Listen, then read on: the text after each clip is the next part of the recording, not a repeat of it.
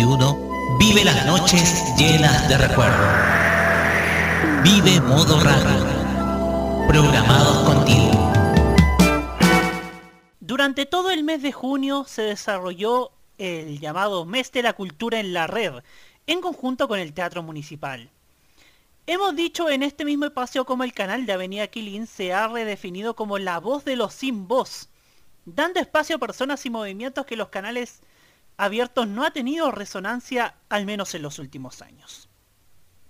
Espacio para aquello hay varios. La tarde con Hola Chile, Mentiras Verdaderas y hasta Las Gansas y Pauta Libre, todos ofreciendo más diversidad y pluralismo que las estaciones tradicionales. En el caso del mes de la cultura, esta iniciativa sin duda es para aplaudir. El jueves pasado la directora del recinto, Carmen Gloria Larenas, hizo un positivo balance en el que destacaban los mensajes en las redes sociales tanto del 4.1 como del mismo teatro acerca de la alta calidad de estas transmisiones. Por lo que este ciclo se mantiene hasta fin de año. Ella habla de romper mitos y no cabe duda que en este caso se han roto varios de ellos, como que cultura y masividad no van de la mano.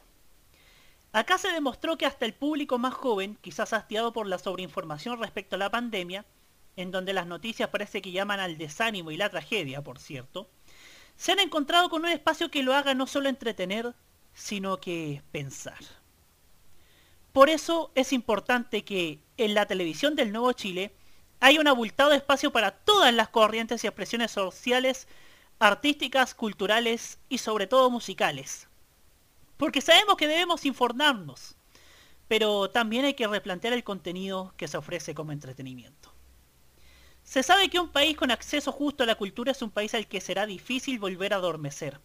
Por eso es necesario más instancias como las que está teniendo la red municipal para que así la industria se mimetice aún más con este nuevo país.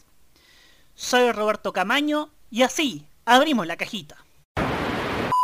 Érase una vez un país con unos medios de comunicación complacientes con el poder, Arriba los corazones, porque vienen tiempos mejores. con una televisión preocupada de colocar rostros en el poder más que de informar, Mire, Joaquín Lavín quiere repostular a la alcaldía de Las Condes, o al menos eso es lo que dice hoy. una radio concentrada en manos de unos pocos, Es un sueño, la verdad es que nuestro primer reto era posesionar el canal en nuestro país, ser un canal transversal, un canal que llegue a toda la gente. y con sitios web llenos de fake news. You know, many revolutionaries rob banks and things and kidnap people for funds. Si bien la farándula ha sido minimizada, Una cosa que nosotros sabemos mejor que nadie, el show debe continuar. Hasta siempre. hay medios que aún venden falsos ídolos de TV en lugar de artistas jóvenes con talento. ¿Esta chilena Miami, de Miami o cubana? Pero no tenía claro dónde coño era. Y para ello, vuelve una voz que sigue clamando el regreso de la mejor televisión para Chile.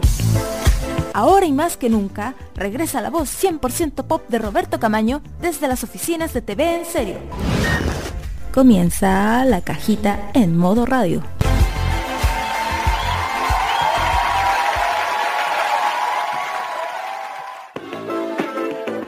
Hola, ¿cómo están? ¿Qué hubo,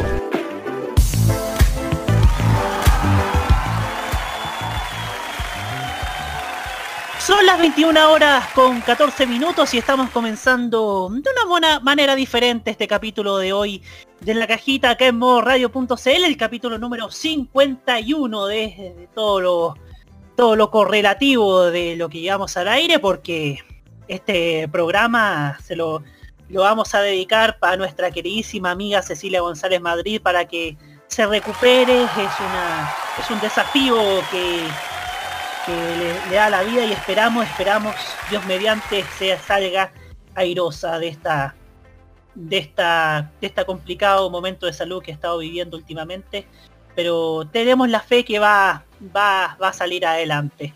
Por lo mismo hoy día y hasta que y hasta que recibamos buenas noticias vamos a las 21 horas puntualmente para acompañar la cadena de oración en en honor a su en honor a su pronta recuperación vamos a tocar una canción reflexiva para acompañarlos, para enviarlos desde esta, para enviar desde esta, desde este humilde programa que es parte de modo radio a una amiga, una gran compañera y una y una tremenda profesional como lo es Cecilia González Madrid, para quien para quien también este programa va va dedicado para que pueda sobrellevar esta complicada situación.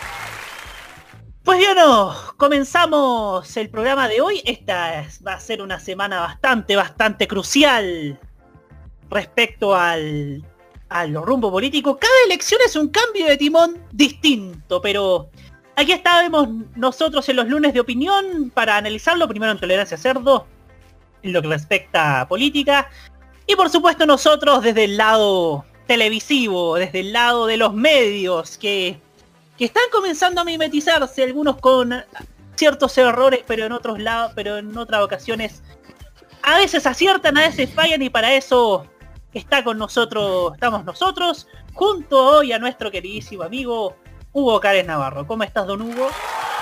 Buenas noches a todos, buenas noches Roberto, buenas noches em, Roque, buenas noches Seba. Em, estamos en una semana especial, en una semana de grandes decisiones para nuestro país. Y aquí estamos acompañándolos en esta, en esta vigilia, en esta vigilia de, este día domingo tan importante y también en esta vigilia por la pronta recuperación de esta colega, que esperemos que todo sea exitoso para ella, para su futuro. Sí, muchas gracias también saludamos a nuestra, a nuestra voz de la experiencia, a nuestra voz de la conciencia. Roque Espinosa, ¿cómo está don Roque? Gracias Roberto, ¿cómo están amigos oyentes de la cajita? Muy buenas noches a, todos nuestros auditores. Semana que ha pasado, han pasado muchas cosas en esta semana a nivel televisivo. Nos encontramos con una gran sorpresa el día viernes y con muchas otras informaciones. Se acabó el, el mes futbolero que, que, vamos a tener, que vamos a volver a tener en tres años más, tanto en Europa como en, acá en el continente americano. Y obviamente una semana muy importante, son las primarias. Eh, esta, este, este, este, este fin de semana serán las, las elecciones primarias. Ya hubo un debate presidencial anoche. Va a haber otro debate presidencial en minutos más. Pero también dentro de, esta de esta pauta, obviamente, y como pedido de mi parte, director de este, este medio, nos vamos a sumar siempre a las 9 de la noche con la cadena de oración en eh, honor a nuestra colega Cecilia González Madrid. Y para nosotros fue una sorpresa encontrarnos con esta enfermedad que al igual que otras eh, son cosas repentinas y te das cuenta ahí la fragilidad que tiene el ser humano. Son cuán frágiles son. Entonces uno se sensibiliza con esta situación y desde luego nuestro apoyo, nuestro cariño a alguien que ha colaborado con nosotros, sobre todo en diversos programas, en las coberturas de viña. Entonces, yo creo que no hay mayor acto de agradecimiento y también de solidaridad que comprometernos todas las noches solamente por 5 minutos a las 9 con un instante en donde podamos reflexionar. Muchas gracias, Roque. Y esta semana no va a estar Nicolás López por motivos de salud. Eh, sin embargo, acá desde la banca llega como titular directamente desde el Tolerancia Cerdo, Seba Arce. ¿Cómo estás, Seba? Hola, hola, hola, muy buenas noches. Gracias por la invitación. Eh, me uno también a las palabras de todos los chicos para Cecilia que se recupere pronto, que va a salir de este, de este pequeño pequeño problema o pequeño obstáculo que le pone la vida va a salir adelante. Un abrazo chuletoso para ella y para su familia. Y acá estoy, pues estoy aquí disponible para lo que me pidan y me pidió tocó hoy día cubrir a Nicolás un rato acá en, el, en la cajita y vamos a hablar de medio de comunicación porque estuvo muy movida la semana pasada con lo que ya van a hablar más rato, lo de Canal 13, también los cambios que se vienen por ahí, así que ahí estamos disponibles. Cualquier cosa, aquí cuenten conmigo y voy a estar acompañándolos un ratito en esta noche. Gracias por la invitación Roberto y gracias chicos por recibirme esta, en esta jornada. Muchas gracias a ti, las puertas siempre abiertas para usted, don Seba. Y por supuesto, las redes sociales, usted ya lo sabe, Facebook, Twitter e Instagram con el gato La Cajita MR. Nos encuentran como Radio CL. Nos pueden escribir a nuestro WhatsApp, más 569-9472-5919. Nos puede sintonizar en envío.modoradio.cl, Tuning, Monkey Boo y Online Radio Box. Usted busca Modo Radio y nos puede escuchar por ahí. Y también nos puede escuchar cuantas veces quiera a través de nuestro podcast, a través de Spotify, Google Podcast, Apple Podcast, Anchor FM y demás plataformas para que ustedes estén siempre, siempre atentos. Y bueno, nos vamos a la música, nos vamos con el quinteto británico Girls Aloud, que nos presentan Models. Y ya seguimos en la cajita para hablar de lo que fue la bomba el viernes pasado, que significó el fin de Bienvenidos a través de Canal 13. Volvemos.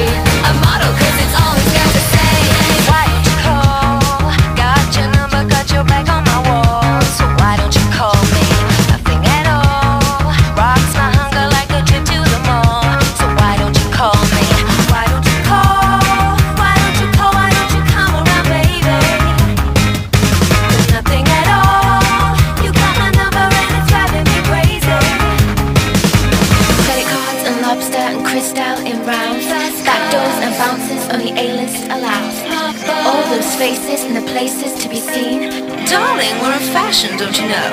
Cause he loves the models on the hugs, the models goes to lunch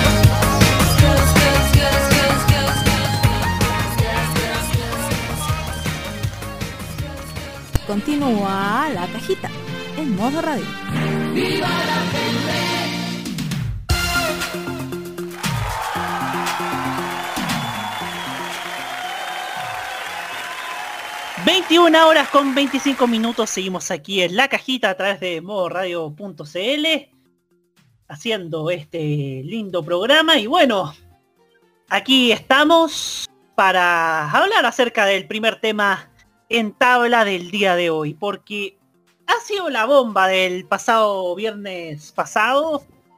eh, pasado viernes pasado, ah, buena. ¿eh? Bien ahí, gracias. Bien ahí, bien ahí.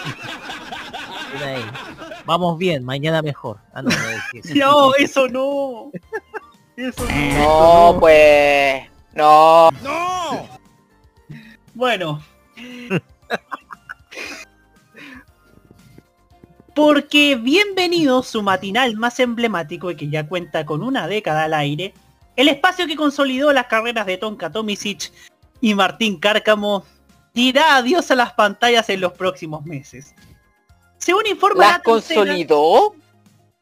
Mm, O sea, piensa que Martín Cárcamo venía a ser el reemplazo eterno en TVN y venía haciendo de de ser el último pasajero y calle 7. Don Claro. Gato sí, sí, no sé, yo, yo creo que sí consolidó un poco porque no lleva mucho tiempo, mucho tiempo en el matinal de TVN antes de llegar a, a Canal 13, a pesar de que ha sido el único programa que le ha ido bien en Canal 13. Ajá. El propósito de la señal es reemplazarlo por un espacio de actualidad y contingencia, sin tanto perfil magacinesco, más acorde a los veloces tiempos noticiosos que corren, sobre todo en el ámbito social y político. De alguna manera la idea es adquirir el acento que han tomado otras propuestas de esta franja horaria, salir a competir directamente con, por ejemplo, Contigo en la Mañana de Televisión, actual líder de sintonía en el blog. Para eso el nuevo proyecto, aún sin nombre ni fecha de salida, tendrá como conductoras a las periodistas Mirna Schindler, hoy en la red, de donde partiría en los próximos días, y Ángeles Araya, actual conductora de Aquí Somos Todos, según cuentan a la tercera fuentes al interior de la casa televisiva.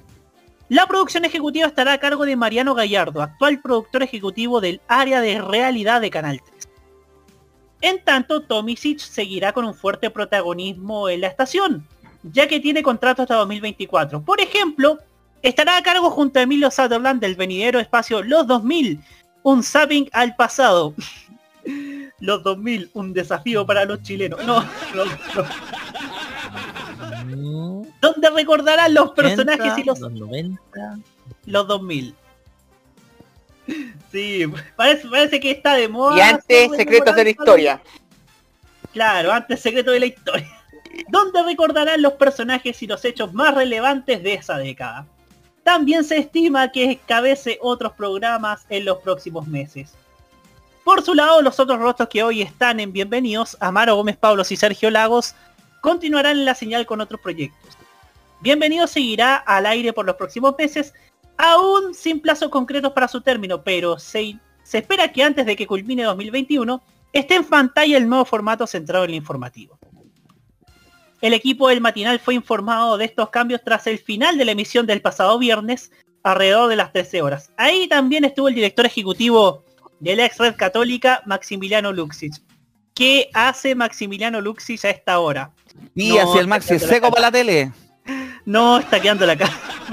Me acordé de esa cuestión del, del documental del canal. Campo. Sí.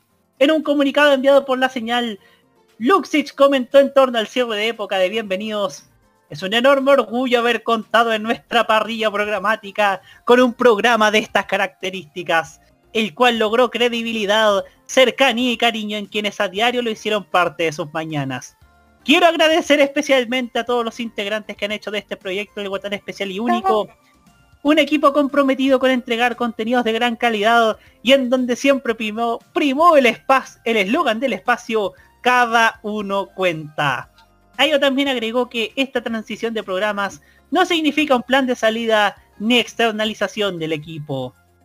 O sea, siempre que termina un programa vienen las palabras de buena crianza del, del director del canal. Bueno, Del Maxito. Maxito, no, si es seco para la tele el Maxito, ¿ah? Oye, pero ya hablando, haciendo el análisis, analizando la conjetura, En este programa se habló de la crisis de Bienvenidos. ¿Por qué Bienvenidos pasó de ser una marca consolidada durante el primer tramo de la década de los del 2010 a ser una marca devaluada en la última mitad de los 2010?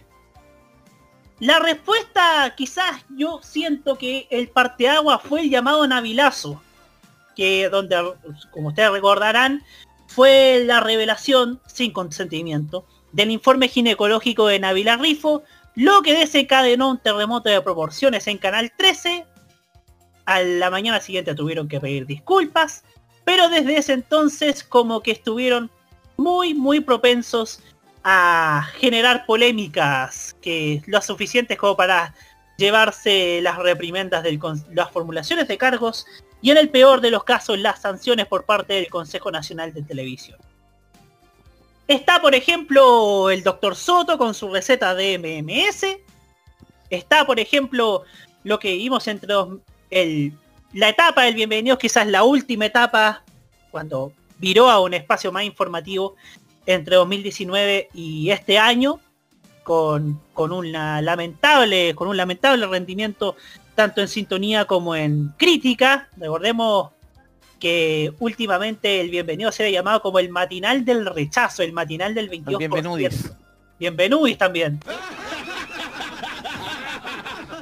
¿Por qué? Porque incluso se hablaba eh, que la mayoría de los políticos, alcaldes oficialistas, muchos de ellos hoy caídos en desgracia, han acudido, a- suelen acudir a bienvenidos. Por ejemplo, Muchos alcaldes ya no son alcaldes, partamos por ahí. muchos, claro, partamos por ahí, partamos por ahí que muchos alcaldes que iban de bienvenidos ya no están en, en sus cargos porque o cayeron en desgracia o fueron o fueron desplazados Derrotados en la última elección. en la, en la elección de mayo. ¿Qué vas a poder decir al respecto? Las polémicas que obviamente en el último tiempo fueron parte de este de fueron disonantes dentro del rendimiento de Bienvenido, como fue el encontrón de Tonka Tomisic con Hermógenes Pérez de Arce, que ni la gente de izquierda ni la gente de la derecha le gustó, hay, hay que decirlo. Está toda la gente de acuerdo en contra del programa, era una cosa impresionante. Sí, está toda la gente en contra de, ese, de bienvenidos. Y eso también mermó la credibilidad que tenía otro Tonka Tomisic. O cuando, o se acuerdan cuando fue el año pasado el fallido, la fallida reapertura de la Pumanque, cuando se pensaba vender, cuando Mañalich intentaba vender una nueva normalidad y en Canal 13 eh, la periodi- una periodista, Marilyn Pérez, estaba con estaba tomándole el, el testimonio a una, a una vecina de Las Condes estaba hablando de que le preocupaba más la tardanza del pago de las licencias en el Compin. Y Marilyn Pérez le baja el micrófono porque estaban abriendo el recinto de Apoquinto con Manquehue. Hasta la fecha Marilyn Pérez no ha pedido disculpas, ya no lo hizo y no lo va a hacer. Eh, o también cuando, cuando la misma Marilyn Pérez cuando estuvo, cuando pilló un, un- una cinta de peligro amarrada a una a un poste ca- casi cayéndose y, y Marilyn Pérez habló de que poco menos que, se, que esa cinta la estaba sosteniendo. Sí, nos acordamos de ese triste episodio. Tantas polémicas ha tenido bienvenidos últimamente. Obviamente lo de Lavín también, la, la sobredosis de apariciones de Lavín, que, que prácticamente hizo campaña presidencial a través de bienvenidos. Campaña como candidato presidencial, mejor dicho. Y nuestro panelista Nicolás López, que hoy, reitero, no está con nosotros eh, por razones de salud, eh, habló de que había una solución que era sacar, que era darle cristiana sepultura a la marca. Y así lo, y así nomás pasó con, con esta decisión que tomó Maximiliano Luxic. Pero las. Pero el, el sustituto me hace ruido. Porque es un matinal 100% enfocado en actualidad. Porque pareciera que el esquema que inventó contigo en la mañana, que les fue muy bien el año pasado, pareciera que reafirma la lógica de la televisión chilena que es si no puedes contra el enemigo, cópiales. Así pasó con los estelares de conversación en los noventas, así pasó con los realities, así pasó con la farándula, así pasó también Con los matinales. con los matinales, con las novelas turcas y ahora pasa con los matinales en tono actualidad. El sábado pasado en Los Imbatibles, segundo Fernández, para quien también mando un cariñoso, un cariñoso saludo, hablaba de que poco menos que entendía que lo que quería la gente es ver noticias, ver actualidad. Y hay un punto en el que estoy de acuerdo con él, que es que si es tan así que la gente quiere ver todo el día noticias, actualidad, porque ya, en el, en el papel, bienvenidos es un... Los matinales hoy día están enfocados a la, al día a día, con los paneles políticos del Contigo de la Mañana, pero ¿será tan actualidad, por ejemplo, meter meter fiscalizaciones a la a las fiestas clandestinas? ¿Será tan así? ¿Será será actualidad también hablar acerca de los peligros de las historias de los peligrosos narcotraficantes que no sé si ayudan en algo a generar conciencia respecto a lo que ocurre con el narcotráfico, cosa que a mí me hace ruido, por ejemplo, y ya que estamos, eh, ya que mencionamos el nar- narcotráfico, aprovecho de decir que me parece muy lamentable que por un lado Chilevisión en su matinal esté preocupada por el alza del narcotráfico y por el otro y por, por el otro hayan llamado a la abogada de los narcos Gerwe Sugni para el discípulo del Che. Eso por un lado. Volviendo a los matinales, volviendo a los, a los matinales, a partir de ese punto yo conversaba al respecto. Yo pensaba al respecto. Y esto también me lo planteó Hugo Cares eh, en una conversa que tuve con él el viernes. ¿Será tan rentable a largo plazo el esquema del matinal de actualidad? Porque obviamente puede pasar lo mismo que con la farándula o con las novelas turcas, que fue prácticamente pan para hoy, hambre para mañana, que te dio, te dio rentabilidad en un momento, en un año, dos. Pero si abusas de sobremanera del formato, puede pasar otra crisis. No hay que ser brujo para, para avisorarlo en, el, en este momento. ¿Será tan rentable?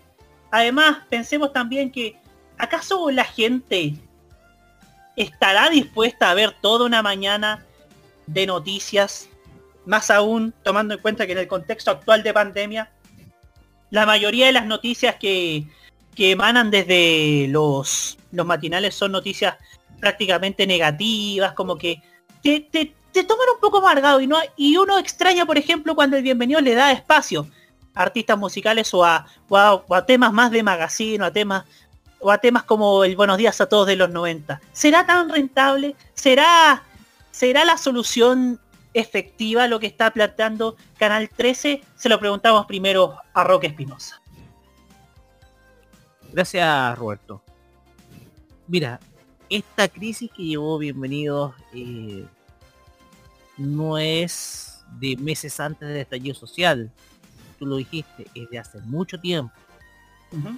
Uno recordará el famoso Navilazo, un informe, y todo eso, todo eso viene de unas, viene de un, viene de una sola responsabilidad, la parte periodística, la edición periodística, el periodista que está a cargo de colocar los contenidos para cada programa todos los días. Y en ese sentido, la edición periodística de Bienvenidos ha estado errada desde los últimos 5 o 6 años. Porque hemos de recordar que Bienvenidos nació como una copia de formato a lo que era Buenos Días a Todos, que era el matinal más exitoso en su momento.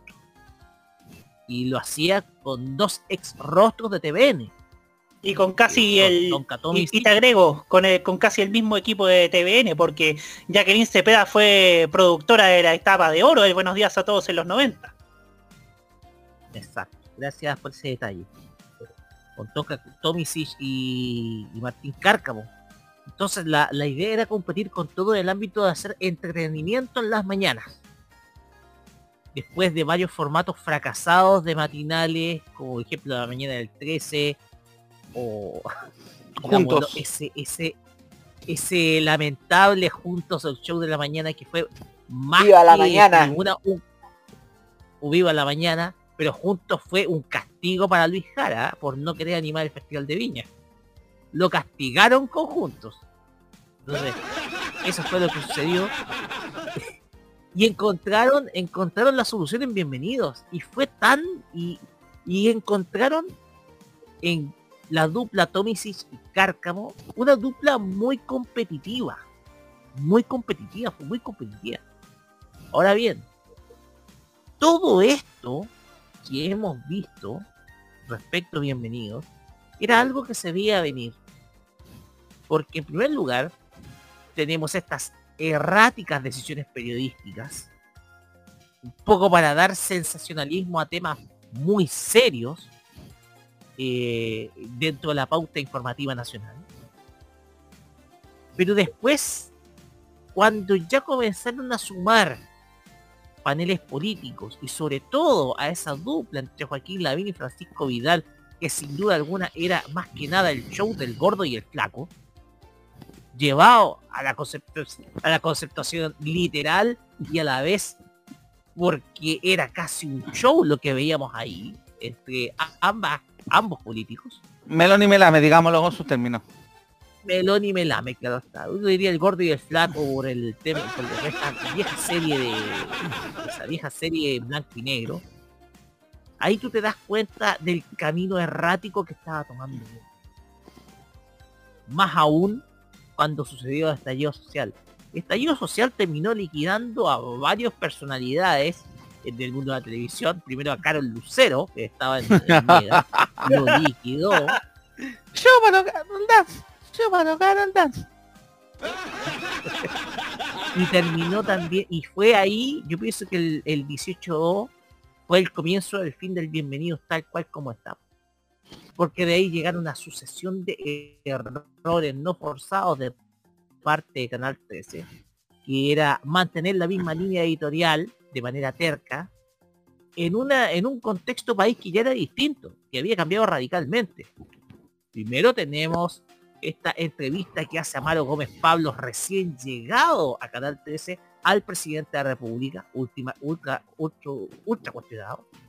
Y era una entrevista exclusiva, ojo, solamente se la dio el Canal 13, a bienvenido. O de ir sumando muchos rostros, por ejemplo, de Libertad y Desarrollo, como Marcela Cubillo. Y tú mismo lo dijiste, para muchos terminó siendo el matinal del rechazo. Entonces, todas estas decisiones, al fin y al cabo, la gente las termina reflejando en los rostros. Porque al final, el editor periodístico, quien está detrás de cámara, no se ve. Y él es el gran responsable de los contenidos que salen al aire. Porque el director está más que nada para enfocar hacia los rostros o, o ir a, a los distintos, manejar las distintas cámaras el editor periodístico es el que da la pauta. Y hemos tenido cuántos editores periodísticos en bienvenidos desde que pasó la, el estallido social, porque creo que salieron varios. Bueno, el primero que salió fue, eh, uno recuerda la, la situación de Navila Rifo, en donde incluso hubo, hubo renuncias ahí. Entonces, todo esto decantó en que Bienvenidos terminara siendo una marca desprestigiada. Respecto a estos, estos nuevos formatos informativos, si no me equivoco, en Estados Unidos, en los matinales de Estados, de Estados Unidos, uno ve que el contenido de los programas eh, de, de la mañana son más informativos, si te das cuenta. Sí. Son formatos mucho más informativos, si te das cuenta, y a la vez, yo me acuerdo que siempre terminan con una banda en vivo, ¿cachai? Sí. Probando una, una agrupación. Ahora bien, si yo, si yo, si uno cree que la gente es inteligente dentro del mundo, dentro del mundo televisivo, yo podría copiar y pegar un matinal como el Today dentro de la televisión chilena, ¿por qué no? Aprovechando precisamente un formato más informativo, más noticioso, etcétera. A pesar que sabes tú cuál es la gran desventaja, es que hoy en día la programación de la televisión chilena es mucha, pero mucha noticia. Entonces, porque tú lo que tú tienes vas a hacer un matinal que te da solamente informaciones y de ahí vas a tener otras dos horas desde las 1 hasta las 3 con el noticiero de la tarde que son más noticias. Son las mismas. Que son las mismas, pues. Entonces, estamos viendo una saturación informativa en- a nivel de televisión que al fin y al cabo está haciendo que la gente no esté esté siendo esté están terminando cada vez más estresada viendo la televisión buscando escape es un error que se está cometiendo los fines de semana. Los fines de semana desapareció prácticamente toda la programación miscelánea para reemplazarlo por bloques largos de noticias. Ni siquiera tienen noticias, sino que reciclar la noticia del noticiario anterior y las de la semana. Y también puede generar un efecto cansancio estar Exacto. viendo prácticamente de las 8 de la mañana a las 2 y media de la tarde, estar viendo noticias, noticias, noticias, noticias, noticias, noticias. Y el mismo es un loop de noticias, no es Sí, que sean noticias diferentes. Y bueno, con eso se, se, aprovechan de no pagar derechos de, de licencias internacionales. po. Claro. Entonces la cuestión acá es que, mucha, yo aplaudo un formato informativo eh, eh, de los programas de la mañana, que sean como el Today, etcétera. Pero esos programas tienen, están hechos en canales que son completamente estructurados de verdad en el ámbito del entretenimiento y la información. Son completamente ponderados en el ámbito de información porque no te venden un loop infinito de, de noticias. ¿cachai? Entonces, para mí la NBC o la CBS, con CBS transmite Good Morning America, o el Today de No, NBC. eh, no, eh, eh, te ¿No? corrijo. eh, Good Morning America es No. de ABC. ABC, ahí está, ABC. Entonces, estos formatos son bastante buenos si tú te das cuenta. Pero el problema es que si tú llevas y copias esos formatos en Chile, vamos a tener que, por lo menos, el 50% de toda la programación que se da en la tele durante el día es solamente noticia. Y yo pienso que en ese sentido no se contribuye en nada a la salud mental de un televidente que quiere otra cosa. Eso más que nada. Perfecto, muchas gracias. Oye, se, se ha hablado mucho de cómo la televisión puede, puede ayudar a la salud mental, cómo la televisión puede ayudar o perjudicar a la salud mental, saturando o ofreciendo ciertos contenidos. Creo que este tema lo hemos hablado en reiteradas ocasiones en este, en este mismo programa. Hugo Cares, su turno. Eh, bienvenidos. Bienvenidos. Ah, no, ese es otro bienvenido. Y se divertirán. Sí, claro, también estaba pensando en ese otro bienvenido. Es un programa que eh, acaba en un ocaso muy triste. Se acaba de una manera muy lamentable por todo lo que ya Roque nos señaló hace algún instante atrás.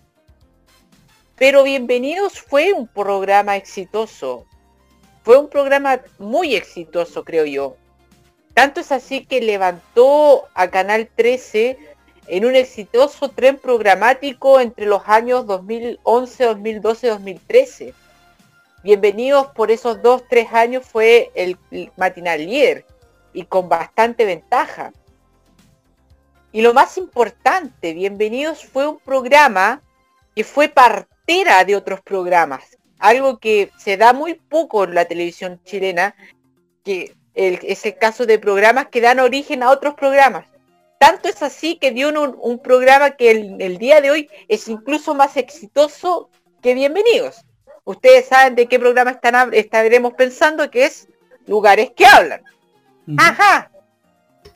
Eh, entonces, hablar de eso nos considera que fue un programa importante, gravitante para lo que fue el proyecto de Canal 13 apenas fue adquirido por Andrónico Lucic y que fue un proyecto muy exitoso, especialmente en los años 2012-2013, en donde se llevó gran parte de la cuota de pantalla, donde se llevó la inversión publicitaria, y era Canal 13 el canal de la pantalla caliente en aquel momento. Pero 2012, 2013, justo, exactamente, cuando estaba René Cortázar, eh, Belmar y luego Eizaguirre en la dirección general, como también director de, eh, de programación estaba Patricio Hernández, si mal me recuerdo. Sí, estaba Patricio Hernández en la dirección de programación. Y, fue un- y era un matinal exitoso tan exitoso que aún recordamos por ejemplo otro programa que no le fue muy bien después pero también tuvo su programa propio que fue directo al corazón.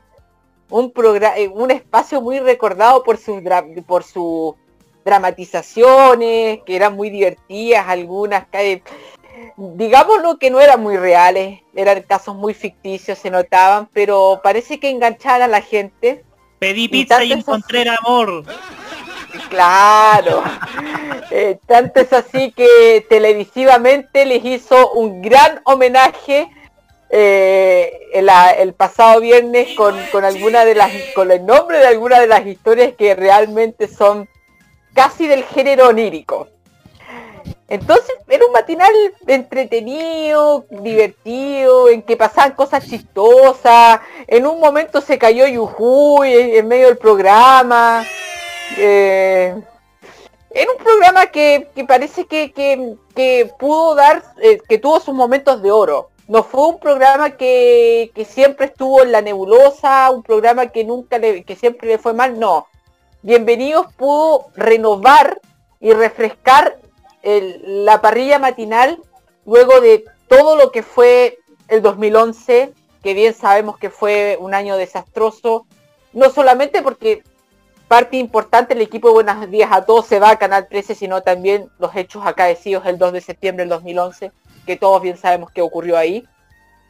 Y fue un buen reemplazante de ese, del, del modelo exitoso el Buenos Días a Todos. Pero aquí voy a lo profundo. Eh, Este país comenzó a vivir cambios políticos muy grandes, a pesar de la baja participación en los procesos políticos. Pero nuestro país comenzó camino a camino, quizás a, partir del 2011 incluso, a, comenzar a enfocarse en asuntos más, más peliagudos, en asuntos de, de mayor consideración, de mayor consideración ciudadana. En mayo del 2011 comenzaron las protestas por Hidroaicén. La gente comenzó a preocuparse del medio ambiente. Luego comenzamos a ver el tema del conflicto mapuche con mayor intensidad, luego de, del, del crimen contra la pareja Luxinger Macay.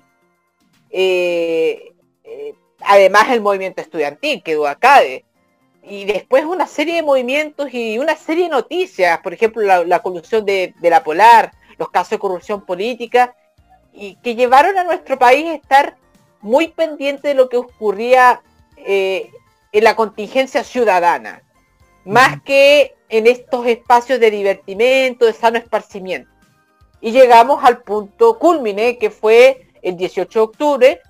Tanto fue así que el día 18 de octubre, bienvenidos nuevamente como gran partera de la televisión chilena, dio a luz a una figura política la mañana del 18 de octubre. Recordemos, un, una ciudadana, un estudiante de, una estudiante de derecho que fue entrevistada y que se hizo famosa esa tarde, esa mañana, y hoy está nada más ni nada menos como constituyente. Pero qué tremendo logro podemos decir de bienvenido. Un programa que dio origen a una constituyente. Caramba, me aplaudo, me pongo de pie como decía Pedro Castillo. Pero lo vamos a terminar recordando bienvenidos infelizmente por no poder estar en los tiempos, en realmente pendiente de los tiempos políticos y sociales que en estos momentos nos está, nos está conmocionando, como sociedad. A pesar de que generaron una figura controvertida como como es Bessie Gallardo. Eh, eh, y el problema en parte también tiene que ver con esa declaración que, que dio Canal 13. Ya no están los tiempos para los programas de entretención en la mañana. Pero como decía yo, le planteaba a Roberto el viernes, ¿cuánto de eso va a terminar durando? ¿Cuánto? Esto tiene una fecha de caducidad. Sí. Cuando se acabe la discusión constitucional cuando se plebiscite eh, la reforma, la el texto que elabora, elaboró o elaborará, mejor dicho, la asamblea, eh, la convención constitucional eh, después del plebiscito, el país va a dejar de estar tan pendiente de los asuntos políticos y ciudadanos. Es, es lo mismo que ocurrió en el año 1989-1990. Cuando usted se comienza a ver la serie de programas políticos que hubieron en el año 89, era como casi para alegrarse, porque todas las noches había un canal que por lo menos daba un programa de debate. Si no era Canal 13 era Televisión Nacional, si no era Televisión Nacional era Canal 9, si no era Canal, eh, canal 11, si no era Canal 11 era UCB. Pero 11 de marzo de 1990 vuelve a la democracia y la discusión política queda relegada a los programas después, de, de- después del horario estelar, tipo 21, 22, 30 horas, 23 horas. Y así por 20 años. Entonces, claro, en estos momentos los canales de televisión hoy contratan a estos grandes a estos grandes polemistas, periodistas incisivos, polémicos, pero va a terminar la, la- la convención constitucional, los tiempos se van a relajar en algún momento, en un par de años más quizás, y a lo mejor la gente ya no va a estar tan pendiente de los asuntos sociales o ciudadanos como en este momento. ¿Y qué va a pasar ahí? No sé, po. Yo creo que más pendiente de lo que está pasando hoy va a ser el día después de lo que va a ocurrir en nuestro país. Para concluir, bienvenidos, no terminó dando el ancho, infelizmente, a pesar de haber sido un proyecto atractivo en sus primeros años, se lamenta, siempre se lamenta la pérdida de un programa de televisión, porque eh, siempre van a haber personas despedidas, talentos que quizás eh, desperdiciados, etcétera. Pero vamos a ver que esperemos que lo que produzca Canal nu- eh, 13 en reemplazo de Bienvenido sea un programa incisivo. Por lo menos va a haber una periodista de mucho peso, como es Mirna Schindler, y también una periodista con amplia empatía pública, como es Ángeles Araya, lo que yo creo que puede ser un, un buen comienzo. Es una, eh, además que son dos figuras que han conducido programas matinales en la radio. Ángeles Araya estuvo con, con Álvaro Escobar en la Bio Bio y Mirna Schindler hasta el día de hoy eh, conduce el noticiero, el programa matinal de la ADN con Mauricio Hoffman, otra figura importante Canal 13 en su momento. Así que todo el éxito, toda la suerte, esperemos que Bienvenidos no se traspapelee eh, como lo, lo que ocurrió en Bienvenidos en sus últimos años, porque no solamente hubo un traspapeleo con figuras políticas, sino también con figuras de su propio panel, como es el caso de Raquel Argandoña y los hechos ocurridos con su familia. Y por último, la red volvió a ser la red del año 91. La partera de nuevas figuras televisivas que luego tendrían carreras aún más exitosas en los otros canales. La red del año 91 con Elie de Caso, con Raúl Alcaíno, con Quique Morandé. Y ahora la red de este, la red del 2020-2021 con José Antonio Neme, con Mirna Schindler. Si bien eran figuras que venían de otros canales, pero la red les ha dado nuevo, le ha dado nuevo luz, una nueva luz a estas figuras, le ha dado realce a estas figuras y hoy eh, son, revalor- son revalorizadas por, eh, por el público y eso los canales de televisión lo han puesto atención y hoy son figuras nada más ni nada menos que los grandes canales televisivos. Muchas gracias, Hugo Cares. Seba Arce, usted que fue el último en pedir la palabra. Sí. Sí, yo tengo, tengo mis dudas con el tema del fin del Bienvenidos. Bienvenidos es un programa que hace rato venía dando un patas de ciego, venía un condoro tras otro, pero también en un mercado, en, un momento que la parrilla del 13 está súper fría. Nos preocupamos tantos años de la crisis que tuvo el matinal de TVN, de que hoy TVN va último, TVN va último, que viene el mega goma raza, que de un un día para otro se dio vuelta el naipe y nos dimos cuenta que el matinal del 7 no estaba tan perdido, con el matinal de Canal 13, que sí, partió con una onda súper positiva, prácticamente clonaron la fórmula del exitoso Buenos días a todos de casi 20 años, se fue clonada en Canal 13, les funcionó durante un tiempo. Tenía sesiones que era entretenida, como comentaba Hugo, los famosos pantallazos de directo al corazón. Había gente que esperaba a Pedro Angel, porque Pedro Angel también le transmitía una onda a ese estudio, un tema de tranquilidad, etcétera. Momentos también, muchos momentos de, juego, también nos acordamos de Martín Cárcamo cuando se le, le se golpeó los testículos una pieza una bicicleta que estaban imitando una de las pruebas del último pasajero en las tantas dinámicas del grupo este de, que tuvo este matinal. Pero sí, bienvenidos, tuvo varios errores ahí, desde como fue el tema de lo de Návila Rifo, lo de Hermógenes Pérez de Arce, de cómo se abordó el, tema del estallido social, pero también el tema de le dado mucha pantalla a gente de la derecha, gente que no es, no es simpática para la tele. Digamos el caso, el caso de Marcelo Julio no es un personaje simpático para la tele. También acuérdense que en algún minuto tuvimos a la tele Marinovich agarrándose con Guarelo eh, o la, ¿cómo se llama esta coma? Rosario Moreno, que era profesora, la famosa arroba guasa 1, también peleando muy desempladamente con figuras de, con Guarelo con otros más en ese canal. Y el, tema de, paneles del show, paneles al show, que también ahí como que al, al 13 le hizo mal, pero sí. Tengo creo que sí hay dos errores graves en el tema del fin del bienvenido, como se anunció. Primero, anunciarlo sin tener un proyecto concreto atrás, decir, bueno, con fecha definida, ¿no? vamos a acabar el programa, pero no sabemos cuándo, estamos preparando algo como en otro tono, me parece que no corresponde porque lo que hoy día decían, hoy día el rating del bienvenido fue más alto que la semana pasada. ¿Qué pasa si empieza a remontar de aquí? ¿Se acaba, se cae el proyecto? ¿Para qué se van a traer a Mina Chinder de, la red? ¿O van a mover a Ángeles Araya el programa de la tarde, el de la mañana? Etcétera. Y lo otro que, ¿hasta cuándo va a durar la fórmula, esta, esta, fórmula del noticiario, del, matinal de noticias? Claro que los fines de semana ya también los cuatro canales repitieron la fórmula, a diferencia de TVN y Televisión, que son, tienen canales de noticias atrás, el Mega y el 13 no los tienen, tuvieron que inventar programas nuevos para eso. El 13 más encima sacrificando uno de los productos más exitosos que tenía en su momento, que son los Simpsons. ¿Y cuánto va a durar? Y además, no sé si sirve mucho copiar la fórmula de televisión, porque la fórmula de matinal de televisión tiene, se afirma básicamente en Julio César Rodríguez y que Julio César Rodríguez carepalo con los invitados y le para los carros que eso es lo que le da rating a Televisión. Ahora Julio César Rodríguez está con licencia, ha, ha, repercutido en el rating de la 11 y además también ha generado mucha preocupación de la gente.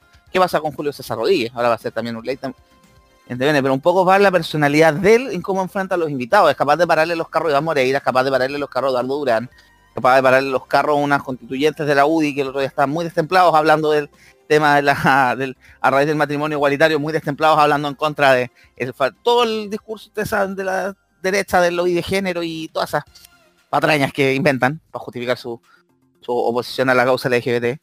Pero me parece que se están, están apurando un poco en Canal 13. En Canal 13 en general ha tomado un montón de decisiones erráticas los últimos tres años. Yo lo asocio básicamente a el, problema de Luxis, que a quién se le ocurre poner al hijo, que no tiene idea de televisión a cargo. Ya tuvieron que comprar, le compraron el programa Bailando al Cárcamo y terminaron suspendiendo porque se vino la pandemia encima. Y el programa de baile como 10 años después del fenómeno de los programas de baile. La Torre de Mabel, que es un súper buen producto, pero lo metieron súper mal. Eh, insistieron trayendo teleseries turcas de nuevo. Perdieron el contrato con la Globo a manos de Mega y también ahí perdieron el contenido de teleseries En general, el 3 ha sido una seguidilla de malas decisiones los últimos tres años. Y eso también ha repercutido obviamente la programación. También el caso Masterchef. Masterchef es un producto que le va bien, pero cometieron el error de desmantelar todo y mandar a grabarlo a Colombia por temas de costo y ahora también se están metiendo en un foro sanitario. En general, esto es una consecuencia de las malas decisiones a nivel gerencial que tomado Canal 13. Y sí, el matinal de 13 hace rato que se había perdido el, rumbo. Y un poco lo que también le pasó a TVN en su minuto, lo que le pasó a Mega en su minuto. Eh, mucha rotación de gente, mucha rotación de equipos. O sea, también sacaron a Cárcamo, pusieron a Amaro Gómez Pablos, que Amaro con la Tonca tiene menos química que un liceo municipal. Porque estamos con cosas, tienen que meter a Sergio Lagos para tratar de salvar el buque sí, sí, Sergio Lago con la Tonka tiene una relación mucho más de química, animaron festivales de viña juntos, etcétera.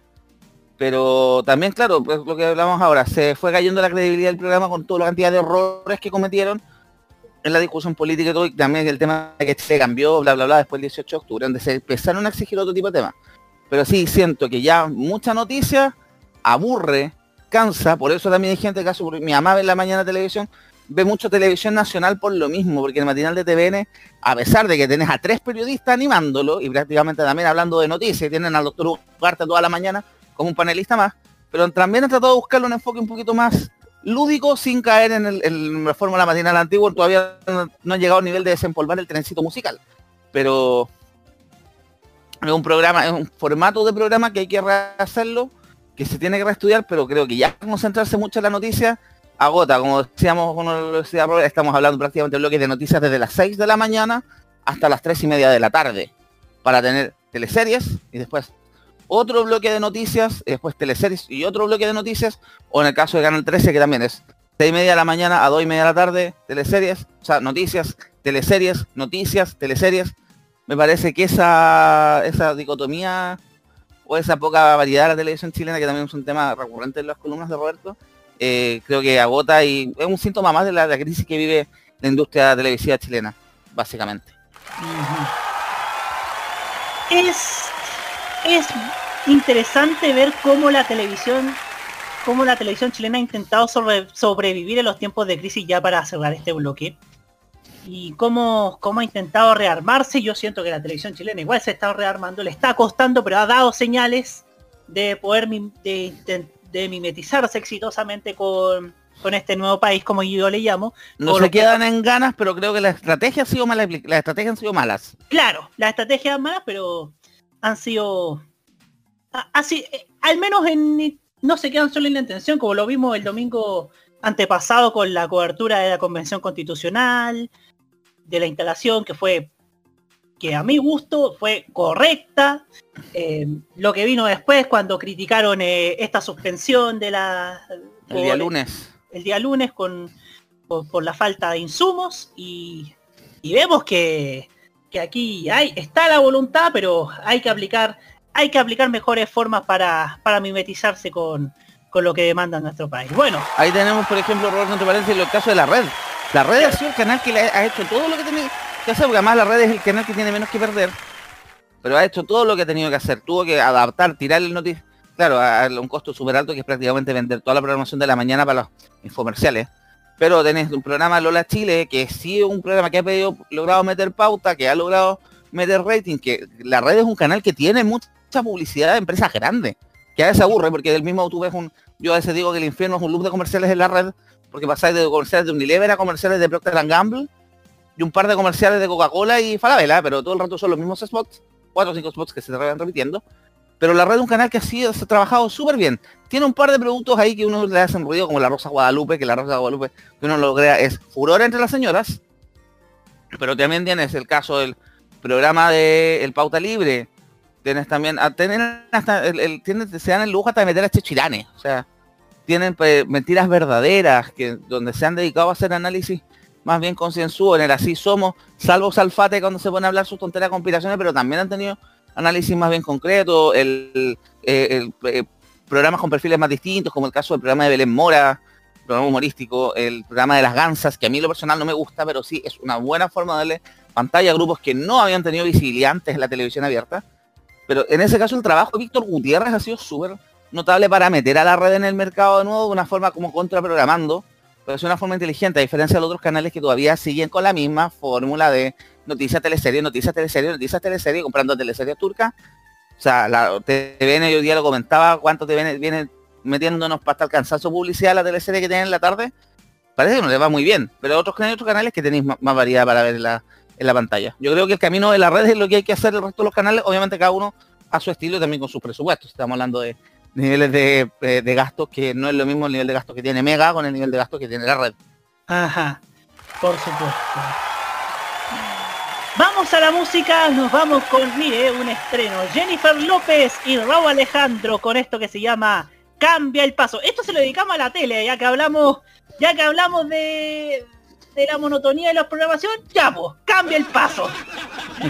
Ya seguimos en la cajita para hablar acerca de cómo, es- cómo estuvieron en general las franjas de estas primarias. Volvemos.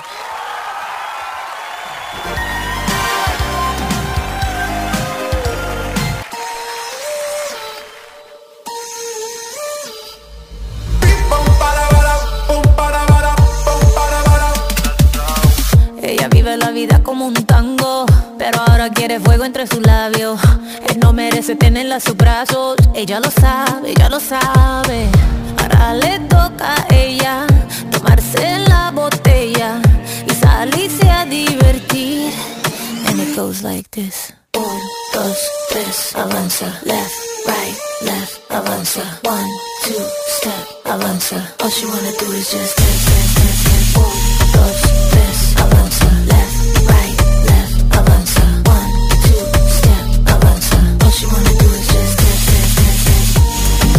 Cambia el paso, cambia el paso, cambia el paso. Just. Cambia el paso, cambia el paso, cambia el paso. Dance, dance, dance. Su vida está mejor sin él. Sabe que su cadera no le fallan. No necesita a nadie para estar bien. Ella no falla, ella no falla. Baile, tú quieres baile. Yo estoy para darle así como ves. Ahora me se enfila con mis amigas, matando la liga, así como ves. Eh. Ahora le toca a ella tomarse la botella y salirse a divertir. And it goes like this. Un, dos, tres, avanza. Left, right,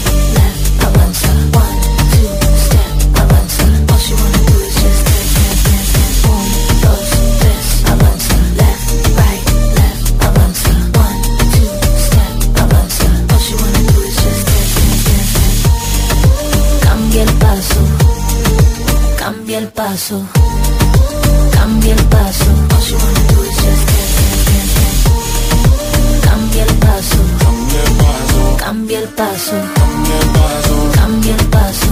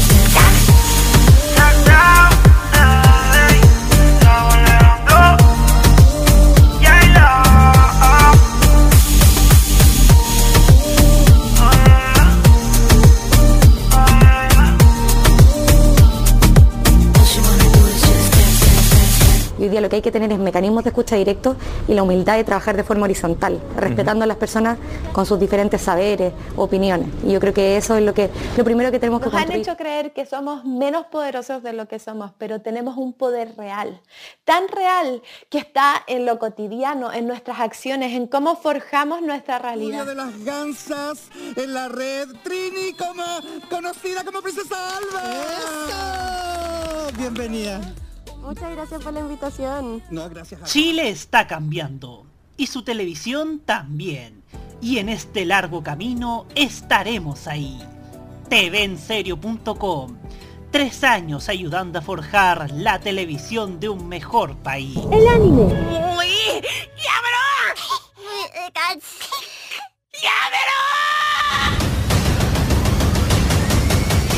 La música asiática.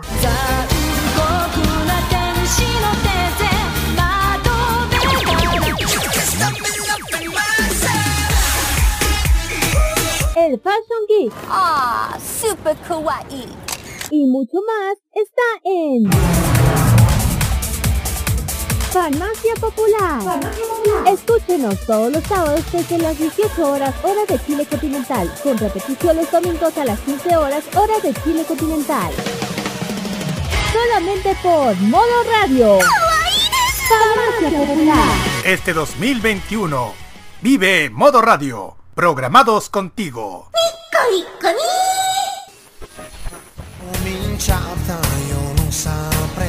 Prográmate con Italia. Los viernes a las 21, hora chilena, te invitamos a escuchar lo mejor de la música italiana. Canciones de ayer y de hoy, estrenos musicales, especiales y entrevistas junto a Nicolás López en modo italiano. Modo italiano de Modo Radio. Modo Radio es per te, o sea, es para ti. Realmente no estás tan solo. ¿Quién te dijo que no estabas? Si aún podemos abrazarnos, para eso hay que cuidarnos. Juntos saldremos de esto. Esto no pretende ser una propaganda emotiva. En Chile ya van más de 25.000 muertes a causa del COVID-19. Si no quieres sumarte a esta cifra, toma las siguientes precauciones. Lávate las manos y el antebrazo frecuentemente. Sal de tu casa solo cuando debas hacerlo. Cuando lo hagas, lleva siempre la mascarilla puesta. Mantén un metro de distancia con quienes te rodean. Te cuidamos, pero cuidarnos es tarea de todos. Este 2021, vive Modo Radio, programados contigo. Este 2021 disfruta de los grandes éxitos de la música. Vive Modo Radio, programados contigo. Hagamos que la resistencia popular sea 100% pop y a los plaza que hablen solos. Continúa la cajita en modo radio.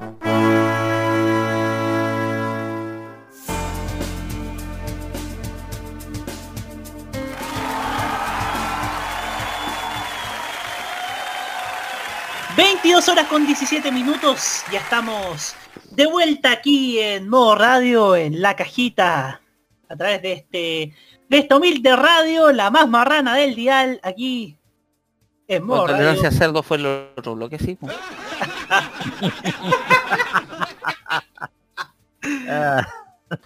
Bueno... No, a mí no me metan en sus cosas. Hola, vengo a saludar. Buenas noches, soy Chuleta. Hola, chuletita. Y que están hablando, ahora están hablando de otras cosas de la tele. Eh, eso, vine a saludar. Que tengan una abrazo chuleta. Hola. Hola. Hola, hola, hola. Hola. Y eso, como hablaron de marrano me sentí, me sentí llamado, llam- llamaron mi atención, así que por eso vine a saludar. Buena. Eso. Nos vemos, nos vemos Ya, po. chuletitas. Ya, po, después hablamos, después podamos hablamos. juntarnos, ojalá podamos juntarnos, pues. Ya pues, cuando pasa aquí yo pasa fase 3 de la cerdito, voy a ir para tu casa. Estamos. Quisiera, Ya, todo- plantear, quisiera ahora plantear un tema para que conversemos. Un excelente tema para que discutamos, decía un comercial de hace 30 años, no, 40 años. A ver, Esta semana termina la propaganda electoral, termina este periodo de, de casi 13 días de, de propaganda y si uno analiza las conjeturas, si uno si uno ve cómo estuvo la segunda la segunda franja electoral del año, porque se viene una tercera, y si hay segunda vuelta va a haber una cuarta, así de intenso políticamente va a ser este año televisivo. o sea, constituyente, eh, ahora de primaria y presidencial y segunda vuelta. Sí, presidenciales, parlamentarias y la segunda vuelta. Efectivamente. Si uno hace conjeturas, ya uno ve los perfiles de, de cada candidato. Vamos a empezar, vamos a ir en creciendo, de menor a mayor. ¿Ah? Por un lado, el menor, creo yo, que en esta, que no solamente dentro del espectro de Chile Vamos, sino que dentro de todas estas, de estas primarias, creo yo que la figura de Ignacio Orones ha sido sencillamente irrelevante. ¿Y por qué considero irrelevante? Porque Briones pareciera que, que ha hecho de lo que se llama la candidatura testimonial, por ejemplo, como que está desesperado por ser alguien en, en la política. Cuando, dicho sea de paso, cuando fue ministro de Hacienda, hasta el año pasado, si no me equivoco, fue... Principio de este año. Principio de este año. Muchas gracias, señor Cáez. No hizo grandes, grandes movimientos, no hizo grandes reformas como uno lo hubiese esperado. Al contrario, la- el juicio de, de las redes sociales habla de que poco menos que celebraba un minúsculo un minúsculo ajuste a la El IFE de 65 El primer lucas. IFE. el IFE de 65 lucas. Ahí está. Como que celebraba En el IFE compañía con otro ministro. en compañía con otro ministro, efectivamente. Con el patito. Con el, El tatuajes. Con el tatuaje. Claro. el cuchillos. El cuchillo. El otro cuchillo. No, no hay cuchillo bueno parece, ¿ah? No, parece no. eh. Eh, lo que pasa de Roberto, bueno, después hablamos. Después hablamos, después hablamos. No. Entre paréntesis, ¿puedo hacer un comentario al respecto de la candidatura de Briones? Sí. Que lo hice en Tolerancia a Cerdo. No nos olvidemos que eh, Ignacio Briones lo puso de Bópoli porque no tenía a quien poner. El candidato natural era Felipe Castro, pero Felipe Castro no quería ser una especie de Marco Enríquez II, que fuera otra eleccionada a la hora, y por eso pusieron a Ignacio Briones. No nos olvidemos también que el otro nombre que tenía Bópoli para poner en ese puesto era nada más ni menos que la ministra de Transporte, Gloria Hood, que luego de la crisis del 18 de octubre, que detonó por un alza del metro, claramente como figura política se desinfló completamente. No quería más gente, perdonando la expresión, el más hueón al arco, y bueno, ahí está, po. Está Ignacio Briones ahí, llegó en su Vespa Es que, a dar jugo a esta elección. claro. Y lo que me pasa con Ignacio Briones es que, por ejemplo, tiene cero carisma, cero todo. Cero. Se nota que, que como finge. Es un Vigi, Vigi 2.0. Un Vigi Falso. 2.0. Medio plano. Tecnócrata. Medio plano. Bueno. Tecnócrata. Seguimos seguimos creciendo, creciendo, creciendo y vamos con la segunda con la segunda más débil. Siento yo que ha sido la de la de Sichel. La de Sichel siento yo que se enfocó mucho en que soy un cabro de esfuerzo, miren, vengo de la Pobla, vengo de vengo de donde la gente se levanta más temprano. Y se vende también como independiente. Y claro, es independiente, pero con letra chica. Y esa letra chica es que está en la primaria de Chile, vamos. Y que ha pasado por todo el espectro político. Y que Hasta se cambió el apellido. O sea, Claro, se cambió el apellido. Se Y no nos olvidemos- eso. Y no nos olvidemos del trap tampoco. Del trap que sacó Sichel. Ay, no, eso lo comentaron ustedes a la hora, lo comentaron en el blog, en, en Tolerancia lo comentaron. Pero no, otro tema también con Sichel. Sichel es un invento. No nos olvidemos que Sichel empezó a salir en las encuestas, producto de una encuesta creada por su propia gente. La famosa consultora empresa Black and White, de la que nadie había escuchado hablar, hasta que nos enteramos que era de amigos de él. Que gente que estuvo ligada, si no me equivoco, a su, no sé si es su paso por el Banco Estado, o a su paso por el Ministerio. Secretario, o, o su paso a la Corfo. Porque también el Sichel ha, tenido- ha dejado como una estela de destrucción entre el Banco Estado y la Corfo. Cabe también recordar que Sichel es muy cercano al grupo Progresismo con Progreso, esa especie de subpartido de la DC facha, con Mariana Elwin, Soledad Alvear, Gutenberg Martínez, etcétera, y esos que además son son personas que están detrás de la propiedad del diario electrónico El Dínamo, Dínamo que ha sido uno de los principales impulsores de la campaña de Sichel. Sichel no sonaba ni en las cómicas, no sonaba ni siquiera en la página de la, del, del Teletrack, no sonaba ni siquiera en el Atalaya. Y de repente apareció como candidato presidencial, lo sacan del Ministerio de Secretaría del Ministerio de Desarrollo Social, que ahora pasa a ser Ministerio de, de, de- Ministerio de la Planificación, o no, que era Ministerio de Planificación, pasó a ser Desarrollo Social, ahora pasó al Ministerio de Desarrollo de la, Familia, no sé con qué cosa nombre le pusieron. Pero en ese lazo pasó al Banco Estado, Banco Estado donde no nos acordamos muy bien de su gestión, lo único que hizo fue cambiarle el nombre al Servio Estado y hacer al pato cantar Chayán. Claro. Y no nos olvidemos de las fallas en la aplicación también. Todo, el hackeo, el Banco Estado también ahí hubo en el medio, ¿se acuerdan? Gen- trató. Sichel no lo recuerda muy bien, ni en el Banco Estado, ni en la Corfo, ni en el Ministerio, ni en la democracia cristiana. Porque el Sichel, por ahí subimos que él se fue de la ADC porque Claudio Rego no lo ungió como candidato a diputado en el distrito donde él quería, que era Peñalolén. Por eso Sichel lo mandaron a morir de candidato cuando era Iglesias, lo mandaron a morir como candidato al mítico distrito de Las Condes, Vitacura, Providencia, Vitacura, Lobanechea, donde nunca gana un candidato que no sea la derecha. Donde con el binominal era el único distrito donde la derecha doblaba. Claro. Pasamos a la siguiente. La siguiente que yo creo, yo creo que también así, siendo justos, creo que solamente hay una franja que fue, a mi parecer, correcta, pero eso al final. Siento yo que la franja de Lavín fue sketch, puro sketch. O sea, por, por ejemplo, tirándose el, tirándose el columpio él mismo, con, con el, con el tema de que aparece en todos lados, como que La de la llamada. como que trata de venderse, usar eso como para venderse como alguien simpático. Soy tu candidato Lolo. Soy el candidato que fue alcalde. Quiero ser un alcalde de la moneda. Pero ojalá que no sea como alcalde como fue en Santiago Centro. Sebastián Qué Lavín. desastre. Qué desastre esa gestión.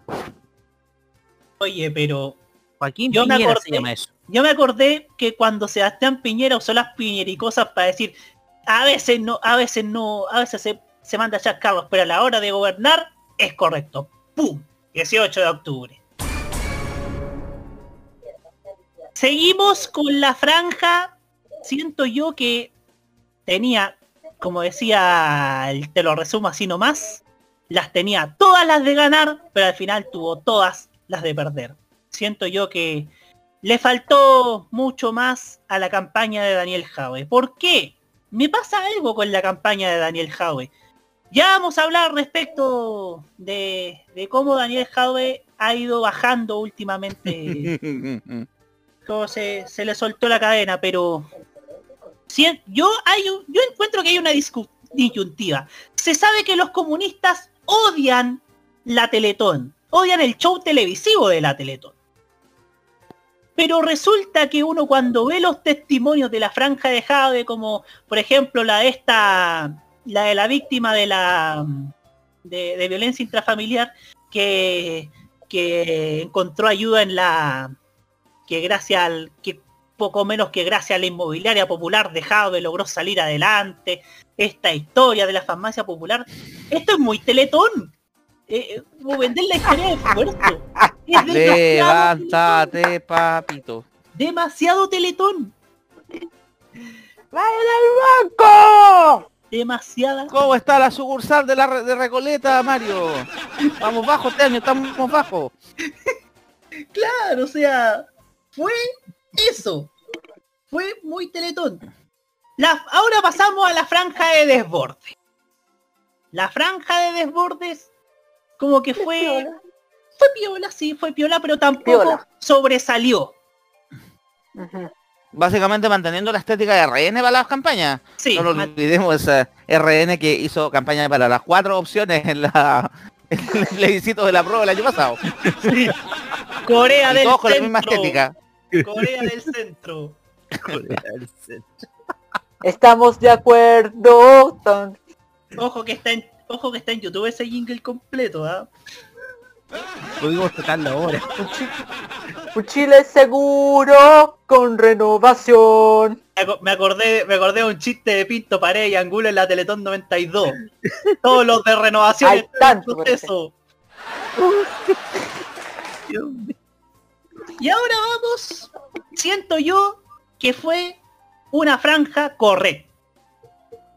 Que fue la franja de Gabriel Boric. Siento yo que la franja de Gabriel Boric apeló sobre todo a esa persona que tal vez está dubitativa de, de votar por Jade, porque Jade genera muchos anticuerpos y no solamente por, por pertenecer al Partido Comunista, que históricamente, lamentablemente también hay que decirlo, ha vivido de muchos prejuicios, ha vivido con muchos prejuicios, puntualmente en este último tiempo.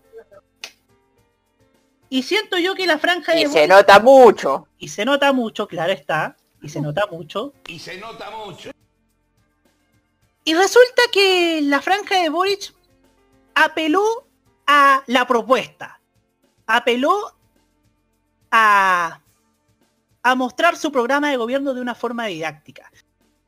Apeló también a, a mostrar a esas personas que, que lo apoyan, a, por ejemplo, a Iona Rothfield. Por ejemplo, a, por ejemplo, también a más activistas, como el caso de esta activista transexual, creo que... que no- Constanza Valdés. Constanza Valdés, así es. El profesor Salvador Migaleo, por ejemplo, Sal- también. Claro. Manuel Ángel Garretón, creo que se llama, no sé si se llama Miguel Ángel Manuel Garretón. Antonio. Manuel Antonio Manuel Garretón también. El, el caso de, el- claro. Beatriz Sánchez, que también se ha- tomó muchos elementos de la mostró su, su propia franja la de Beatriz Sánchez diciendo poco menos que lo que se pide, lo que lo que se pedía ahora lo dijeron hace cuatro años. En ese sentido sí, Beatriz Sánchez fue visionaria.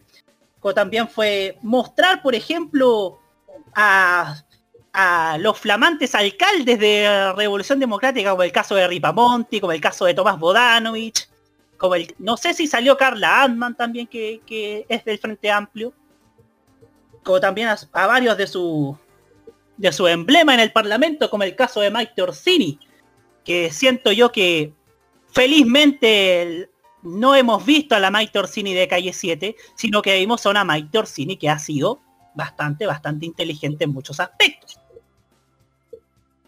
Y hay que decir otra cosa. Eso de que Frente Amplio esté mostrando a, su, a sus orgullos políticos en el último tiempo, también es muy concertación. Es muy concertación en los 90.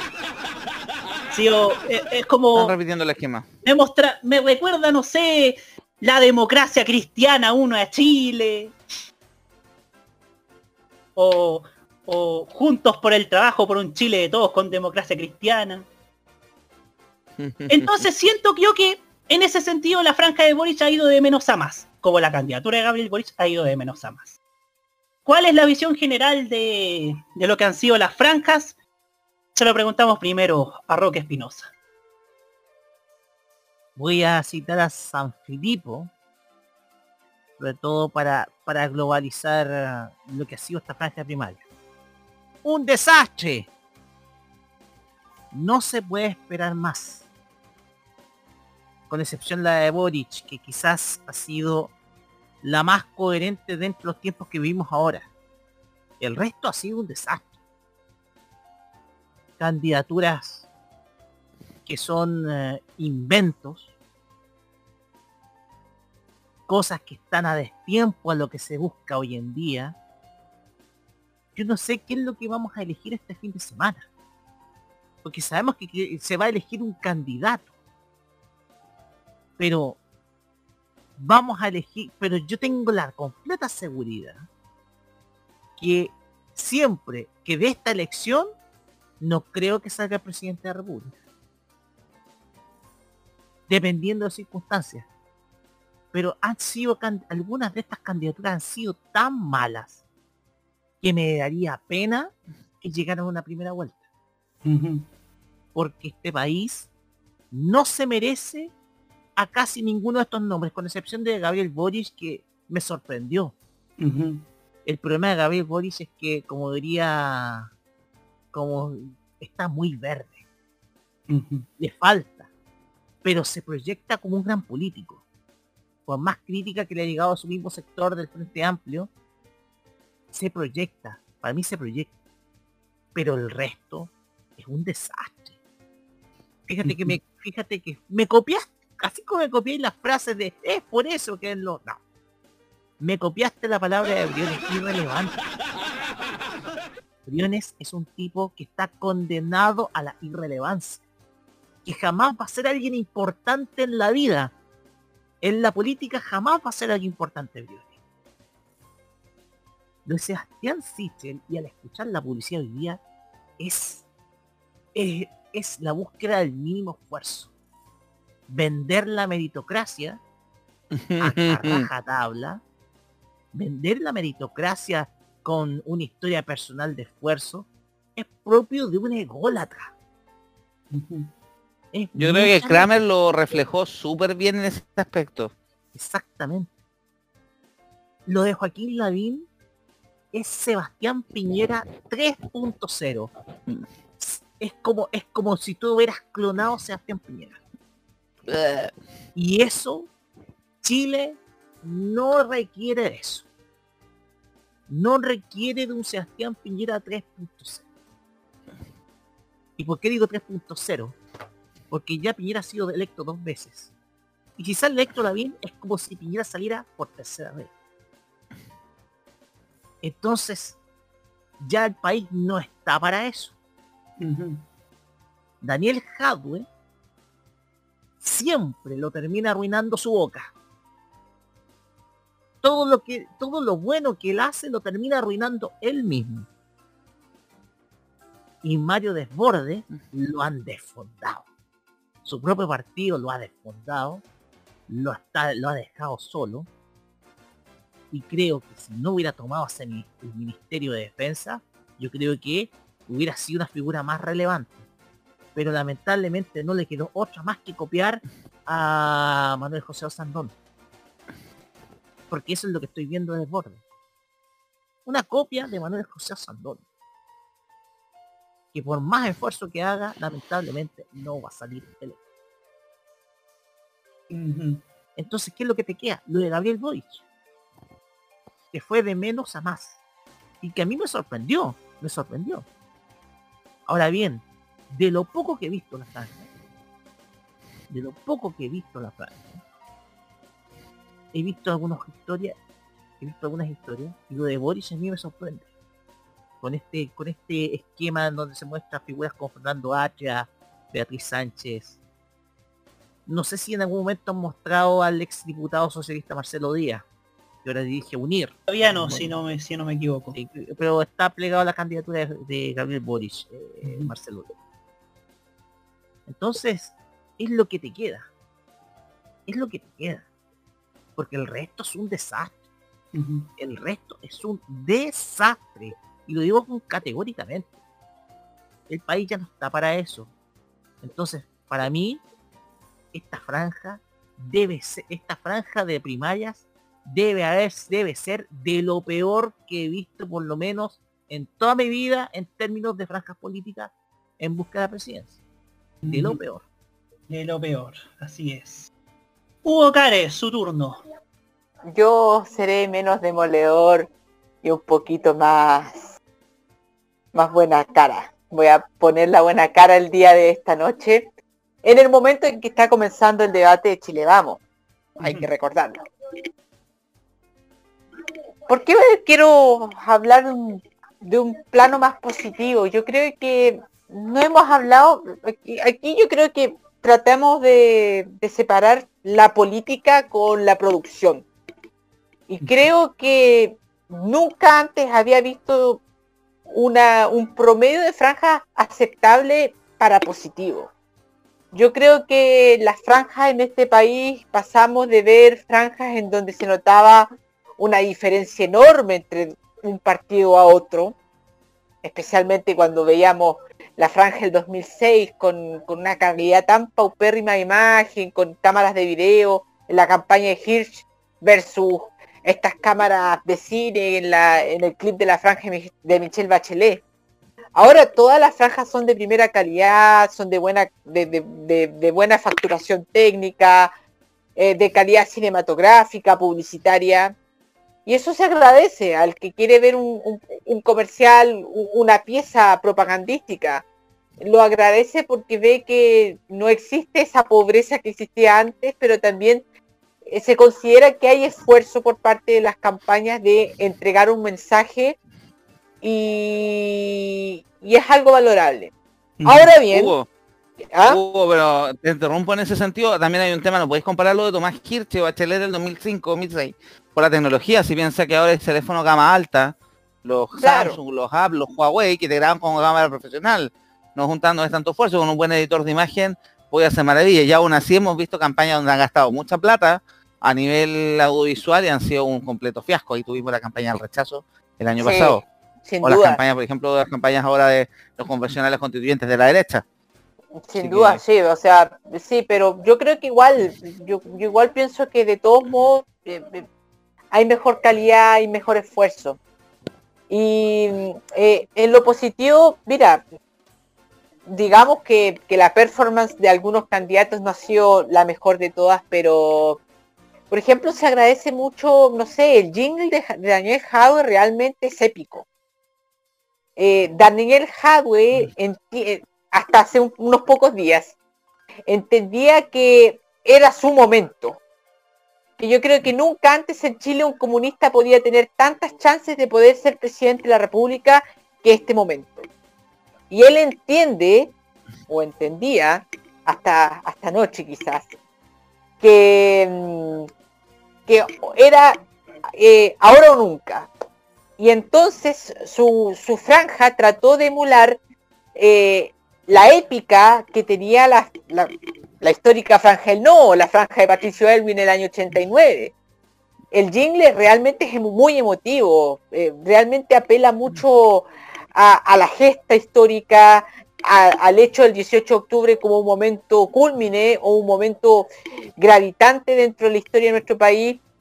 Eh, y él quiere interpretarse y él quiere arroparse como él, el candidato que entendió, el candidato que ha escuchado la calle, el candidato que realmente interpreta lo que es la masa del 18 de octubre.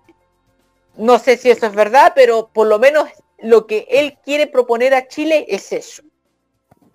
Eh, Boric, por su parte, es una campaña eh, con hermosas con hermosas facturas, con hermosas facturaciones ciertos clips. El clip que, que no es el de la franja precisamente, pero el de la franja, el, el clip para llamar a, a la inscripción de su candidatura en el CERVEL, que era el de la el del combi, que se hacía con stop motion, y creo que también hay una, hay una, hay un clip de, la franja de Boric en donde se utiliza stop motion y se parece mucho al videoclip Sledge- Sledgehammer de Peter Gabriel, en cierto modo, eh, que se nota que hay una producción notable y creo que mm, se agradece mucho.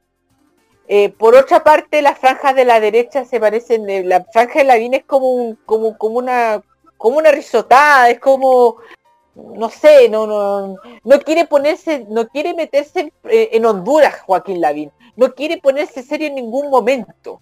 Y yo creo que eso es preocupante, porque hasta este momento Joaquín Lavín tiene la primera preferencia en prácticamente todas las encuestas. Y es momento de que Joaquín Lavín tenga que ponerse serio en ciertos modos, en ciertas cosas, que no lo vean como ese candidato como, como family friend, que se viste de Mario, como el amigo. No.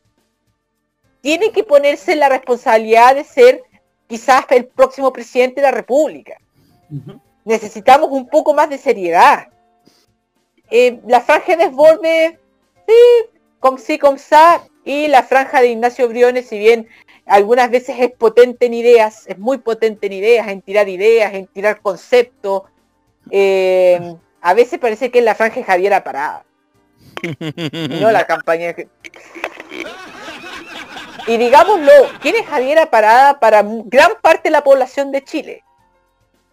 Nadie. Quizás se acuerden cuando era Karen en la Torre 10.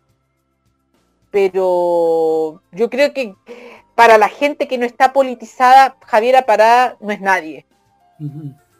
Y yo creo que eso deberían por lo menos la gente de Bópoli pegarse al cachofazo.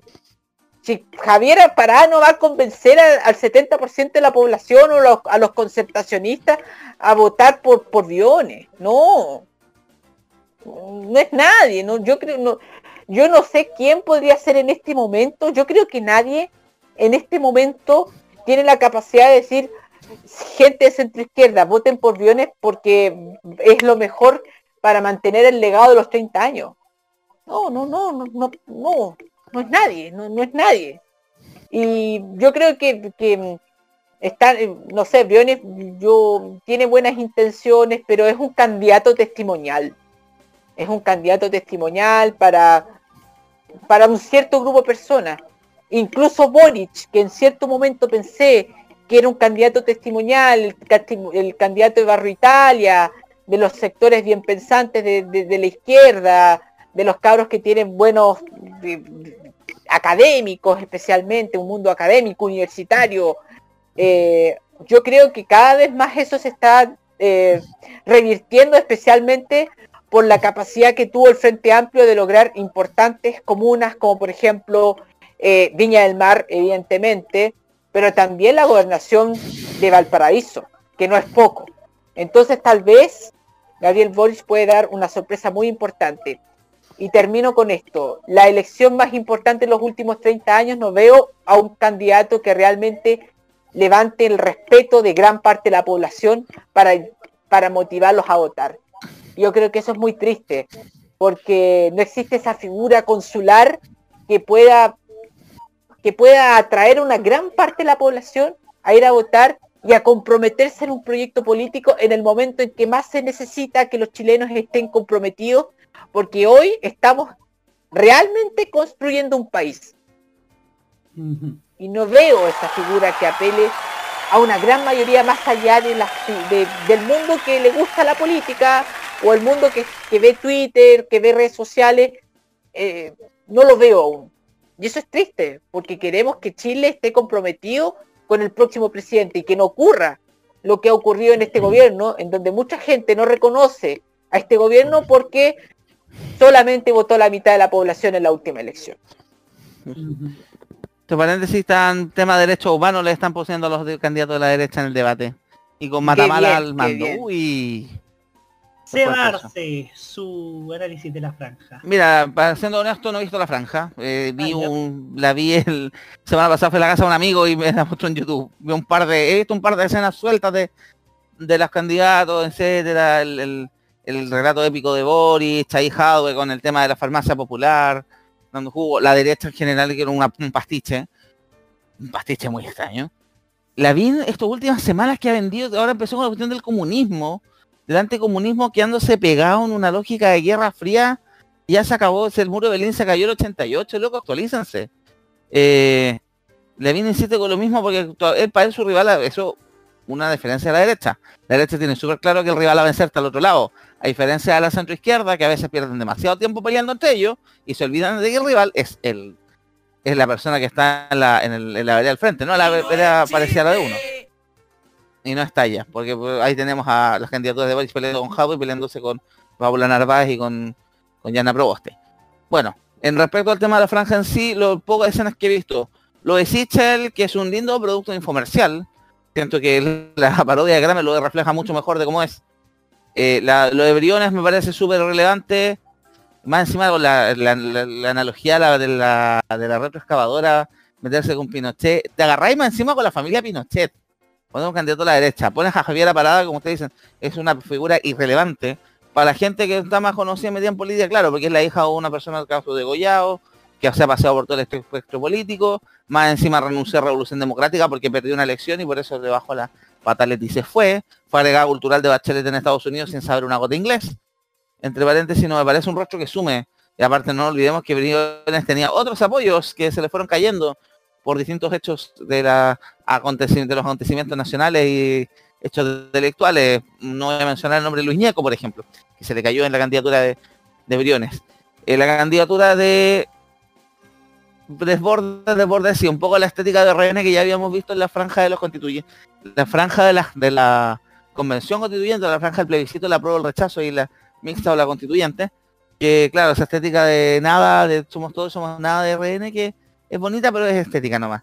Y claramente una candidatura a la desbordes que ya quedó sin piso desde que perdió la elección interna en RN y que más encima Chaguán llamó a la libertad de acción y los diputados lo primero que fueron a correr a apoyar a Sichel.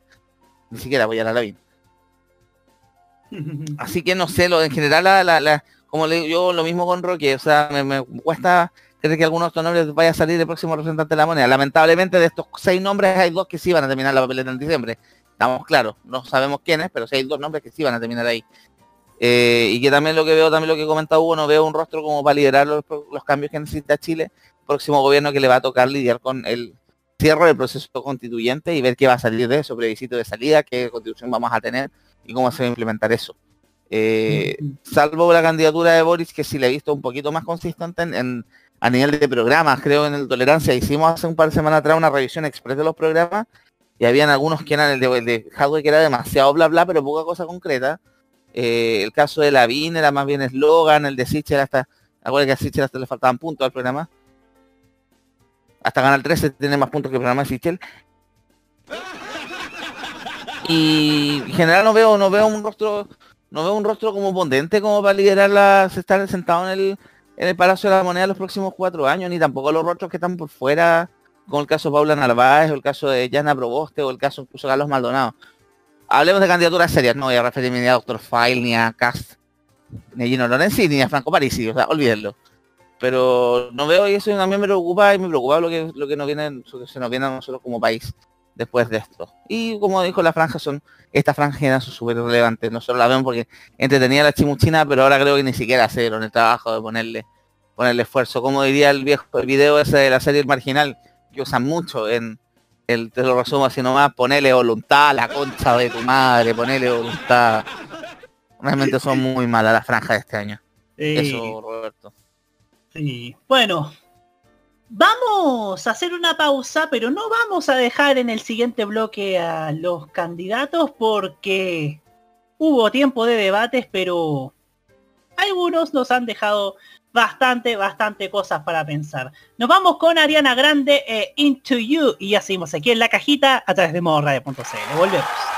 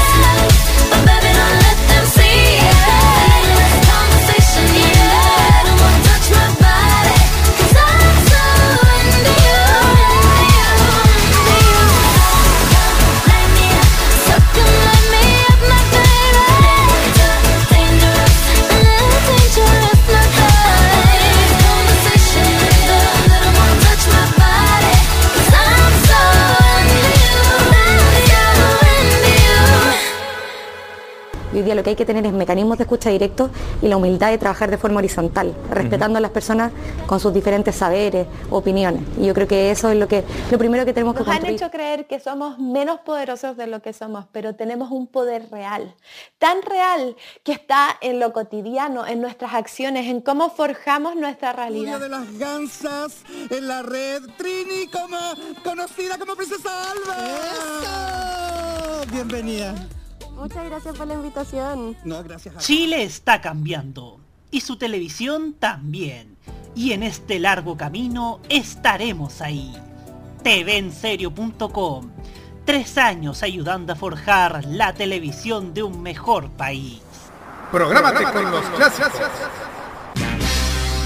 Los miércoles desde las 21 hasta las 23 horas, hora chilena, encuéntrate con los grandes éxitos de la música que se han transformado en un clásico.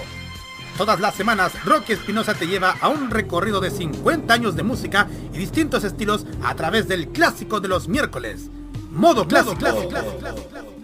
Este 2021, vive Modo Radio. Programados contigo.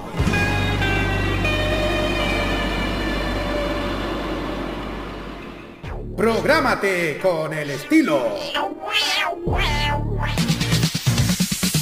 Los jueves desde las 21 y hasta las 23 horas, hora chilena, disfruta del estilo que contagia las emisoras de todo el mundo. Todo lo mejor del baile y la coreografía, las novedades musicales semanales y lo mejor del sonido de Corea del Sur llega todas las semanas junto a Alice, Kira, Roberto Camaño y la conducción de Carlos Pinto en Keimo. Este 2021 vive Modo Radio. Programados contigo. Realmente no estás tan solo. ¿Quién te dijo que no estabas? Si aún podemos abrazarnos, para eso hay que cuidarnos. Juntos saldremos de esto. Esto no pretende ser una propaganda emotiva. En Chile ya van más de 25.000 muertes a causa del COVID-19. Si no quieres sumarte a esta cifra, toma las siguientes precauciones. Lávate las manos y el antebrazo frecuentemente. Sal de tu casa solo cuando debas hacerlo. Cuando lo hagas, lleva siempre la mascarilla puesta. Mantén un metro de distancia con quienes te rodean. Te cuidamos, pero cuidarnos es tarea de todos. Este 2021 vive Modo Radio. Programados contigo. Cuando apuestas por ti mismo, estás haciendo una inversión en tu propio futuro. Cuando eliges pasar tu valioso tiempo pensando, hablando y escribiendo pensamientos negativos, estás invirtiendo en algo que no te dará absolutamente ningún beneficio en tu futuro. Beyoncé.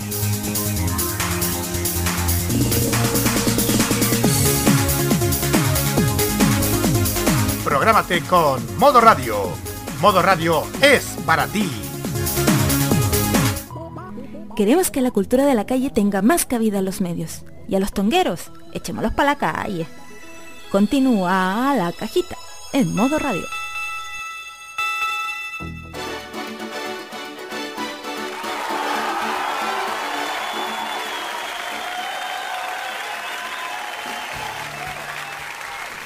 ...22 horas con 58 minutos... ...ya mientras sigue desarrollándose el debate Chile Vamos... ...nosotros seguimos aquí en la cajita a través de modoradio.cl... ...precisamente para hablar de debates... ...precisamente para hablar de lo que han sido estos debates que se han desarrollado en torno a las primarias. Vimos que el primero de ellos fue Chilevisión, con asistencia de todos, todos acudieron. Y, y hubo una, una gran respuesta por parte del rating. Al final vamos a andar en ello. La primera polémica en torno a debates tuvo que ver con lo que pasó con la red que es con estos debates que hizo la red, eh, con juegos de azar y, algo más. Y al que no acudieron, Sichel y Lavín por porque ellos, porque su equipo adució temas de exclusividad con los cuatro, con cuatro canales para ir a debates y no asistir a ninguno más. Cosa que nadie se la cree, ni ellos.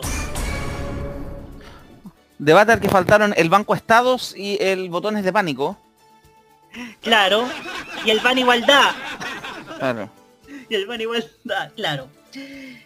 Y claro, la, tesis que abundó en redes sociales fue que la presencia de Mónica González y Alejandra Matos, que uno bien sabe que son periodistas puntúas que van a hacer preguntas al hueso, prácticamente hizo que suspiraran más de la cuenta ambos personajes y dicen que soldado que arranca sirve para otro debate. Y todos sabemos que a David le encanta la tele, así que que no haya podido por tema de exclusividad. Mira con la cara que te mira Conan. Claro. Mira con la cara que te mira Conan. Y Eso. obviamente también acudieron los dos el- al debate de, de apruebo dignidad. Hasta ahí todo bien con la gente, de apruebo- con los precandidatos de apruebo dignidad, hasta lo que ocurrió anoche. que pareciera que el fair play que tenían ambos se extinguió porque obviamente, lamentablemente en la centro izquierda eh, está de moda pelearse entre ellos cuando el adversario es la derecha. Es la misma crítica que le hago, por ejemplo, a los millennials de Twitter que buscan enemigos en su propio sector, más que en el sector que, al que supuestamente deberían combatir. Es que tú soy amarillo, es que tú soy más amarillo que yo, es que vos soy amarillo, no, es que vos no te voy a estar los presos de la revuelta, que tú tampoco, que yo soy más de izquierda, que mi mamá me da panqueques con manjar column, mi papá me da chancho chino con manjar column. Y en esa pelea se van. Así, así, así de infantil. Y resulta que en el último tiempo la figura de Daniel Jadwe ha sido bastante, bastante criticada. Criticada salvo por sus believers. Tu fan club. Su fan club, claro. Iba a decir algo, pero me van a pegar aquí en la radio si lo digo. No. ¿Lo digo o no lo digo? Sí, dilo. Están más Dilo. tóxicas que fan club de K-pop. Uy. No. No, bueno. I- igual en el Keimo se ha criticado a, esa- a- a- a esos fandom tóxicos, así es que nos verdad, espiamos es de las nos espiamos de las culpas. Bueno. Resulta que anoche Daniel Jadwe estaba fuera de sí. Hay que decirlo. Estaba estaba fuera de sus cabales, estaba estaba muy a la defensiva, una actitud muy prepotente primero con Mónica Pérez y luego con Mónica Rincón, lo que desembocó en que los fans de Daniel Jadwe las emprendieran contra Mónica Pérez y contra Mónica Rincón. Uno debe estar de acuerdo en que el rol de anoche de los periodistas quizás no fue el correcto porque la crítica se centró en que no hablaron, por ejemplo, de Cuba, porque hablaron más de 10 minutos de Cuba y no de los problemas del país. Y la crítica, y la crítica de los más termocéfalos fue, por ejemplo, que no se le iba a preguntar sobre, sobre Chile a, la gente, a los precandidatos de Chile, vamos, cosa que ocurrió hace minutos. Una vez más, Twitter pierde, y está bien que así, que pierda. ¿ah? Bueno, esto dio efectos colaterales. En el comando de Daniel Jaue, hoy día se bajó de un debate sobre medio ambiente que iban a hacer en el desconcierto, medio amigo de Daniel Jaue y de Gabriel Boric, cosa rara. Como también tengo entendido que mañana se restó de un debate que iban a organizar las radios de Chile. Iberoamerican Radio, para ser más exacto. Iberoamerican Radio, si yo fuera presidente. Que como se llama el ciclo entrega. Como la canción de Topollillo. Co- claro, como la, como la canción de Pachuco. Si yo fuera presidente, el lunes, en lugar del lunes pondría una copia del domingo, algo así. Y resulta que esto fue interpretado como que la campaña de Jadwe desde que desde hoy día que volvió a atacar a Boric y más aún inventando una falsedad como que él aprobó la, la ley anti encapuchados que hoy día varias varios periodistas y varias varias cuentas ligadas al fact checking dijeron que era una falsedad estos quizás le restó puntos y por supuesto le hicieron la gran Karina Oliva restarse de todo, esconderse en su séquito de seguidores. No sabemos si eso lo va a favorecer como no le favoreció a Karina Oliva, que terminó perdiendo con Claudio Rego. Pero sin duda, eh, los debates es importante debatir y creo yo que sean del color que sea, restarse, restarse de un debate sin duda no hace bien, no hace bien sobre todo a nuestra democracia. Alguna, por acá tenemos una opinión respecto a esto, partiendo por Hugo Cárez Navarro. Mire, yo voy a, a plantear un tema que, bueno, que pienso que, eh, que debería ser escuchado especialmente en la red. Eh, yo creo que la red debería recomponer sus relaciones con Anatel antes que haberse antes que haber realizado su propio debate presidencial solo, sabiendo de que era muy difícil de que iban a estar todos los candidatos de todas las coaliciones en sus debates. Y hubiese sido preferible ver eh, a la red integrada al pool de canales de televisión que están realizando en este momento los debates presidenciales eh, y tener a sus periodistas más importantes, más insignes dentro de, ese de, de- de este debate que realmente importa.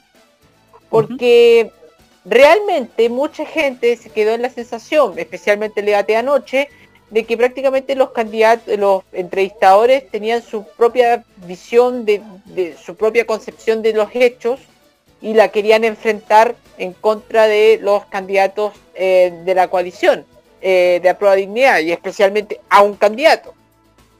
Eh, hubiese sido quizás más sano para lo que nosotros buscamos en nuestro país, que es la mm, lo que es tan sano en este momento, que es la contraposición de ideas, la contraposición de, de visiones hegemónicas, que Mónica González hubiese estado en el mismo foro con Matías del Río, por ejemplo. En vez de dejarse, de, en vez de no, no prestarse a este pool de canales de televisión.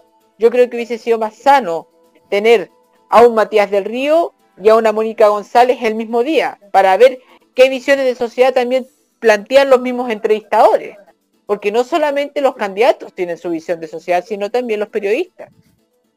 Y, más que nada eso, que, que esto de que la red, de tratar de tirarle, eh, no sé, de tratar de enfrentarse con la Teletón o con la Anatel o con quien sea, mejor tratar de estar dentro del establishment televisivo y desde ahí imponer su visión diferente de la sociedad y a su grupo de periodistas. Y además un tema muy importante. Eh, Alejandra, sería prácticamente imposible que un, que un personero de la UDI, un alto personero de la UDI, como Joaquín Lavín, sea entrevistado por Alejandra Mato.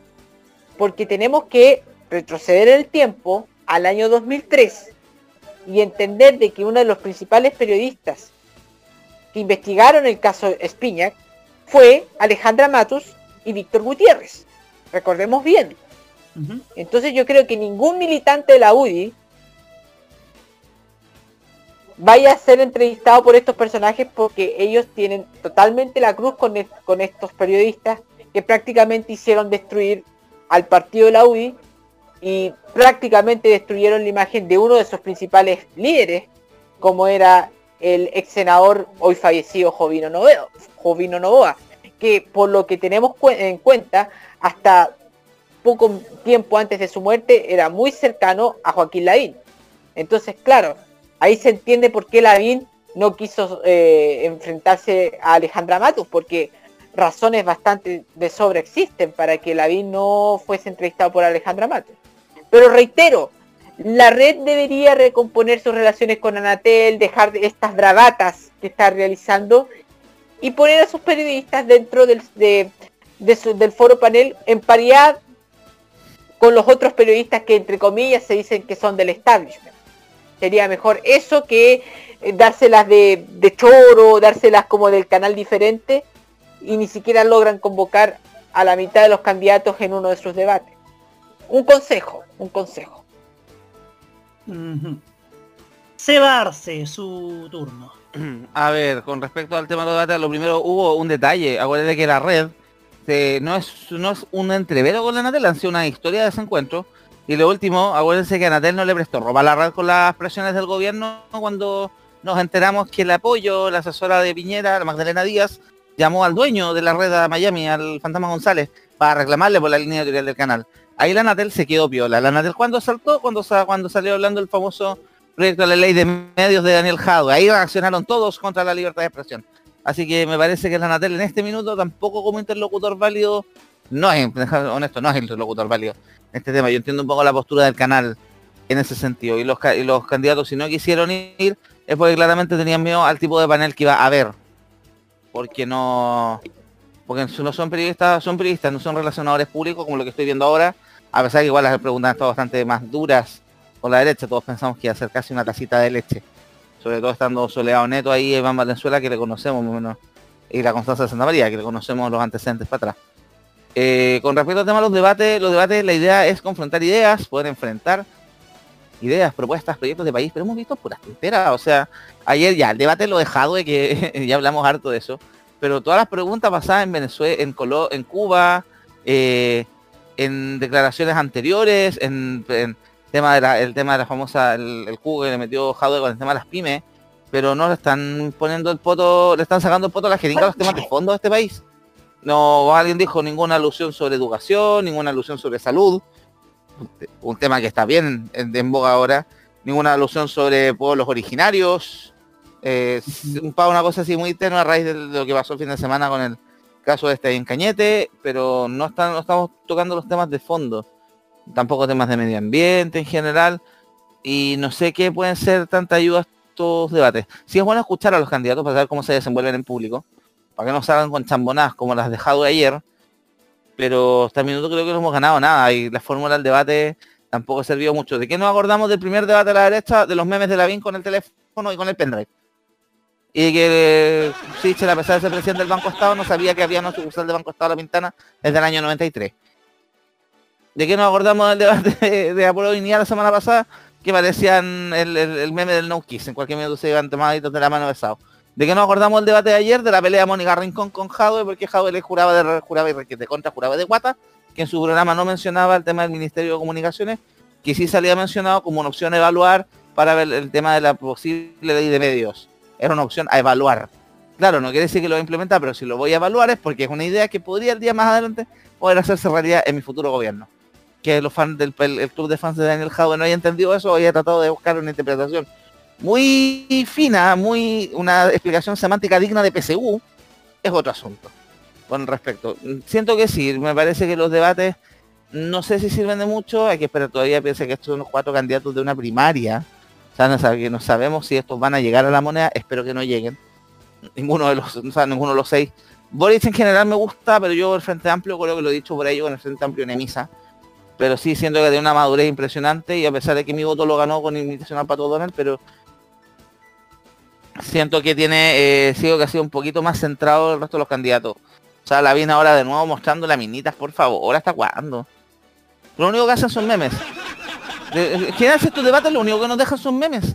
Del debate del mítico debate del 2017 de Piñera, Cast y Osandón, de que nos acordamos de que Osandón se, se, tra- se trampó con los números y habló, se inventó esa cifra de los 4.480 y tanto. Ah, y él no eh, te declararon reo por lindo. Pero no nos acordamos de más en general, no son. No es algo que la le quede mucho a la gente después de una elección. A nosotros sí porque nos gusta el tema, estamos metidos, redes sociales, etcétera. Por resto de la gente, más encima a la hora que va, el debate partió un cuarto para las 11 de la noche, un día lunes. La gente al otro día también tiene que ir a trabajar y más ahora que estamos en fase 2, está reabriendo todo el comercio de nuevo y en regiones algunas ya están en fase 3 y pa- pasando a fase 4. Eso.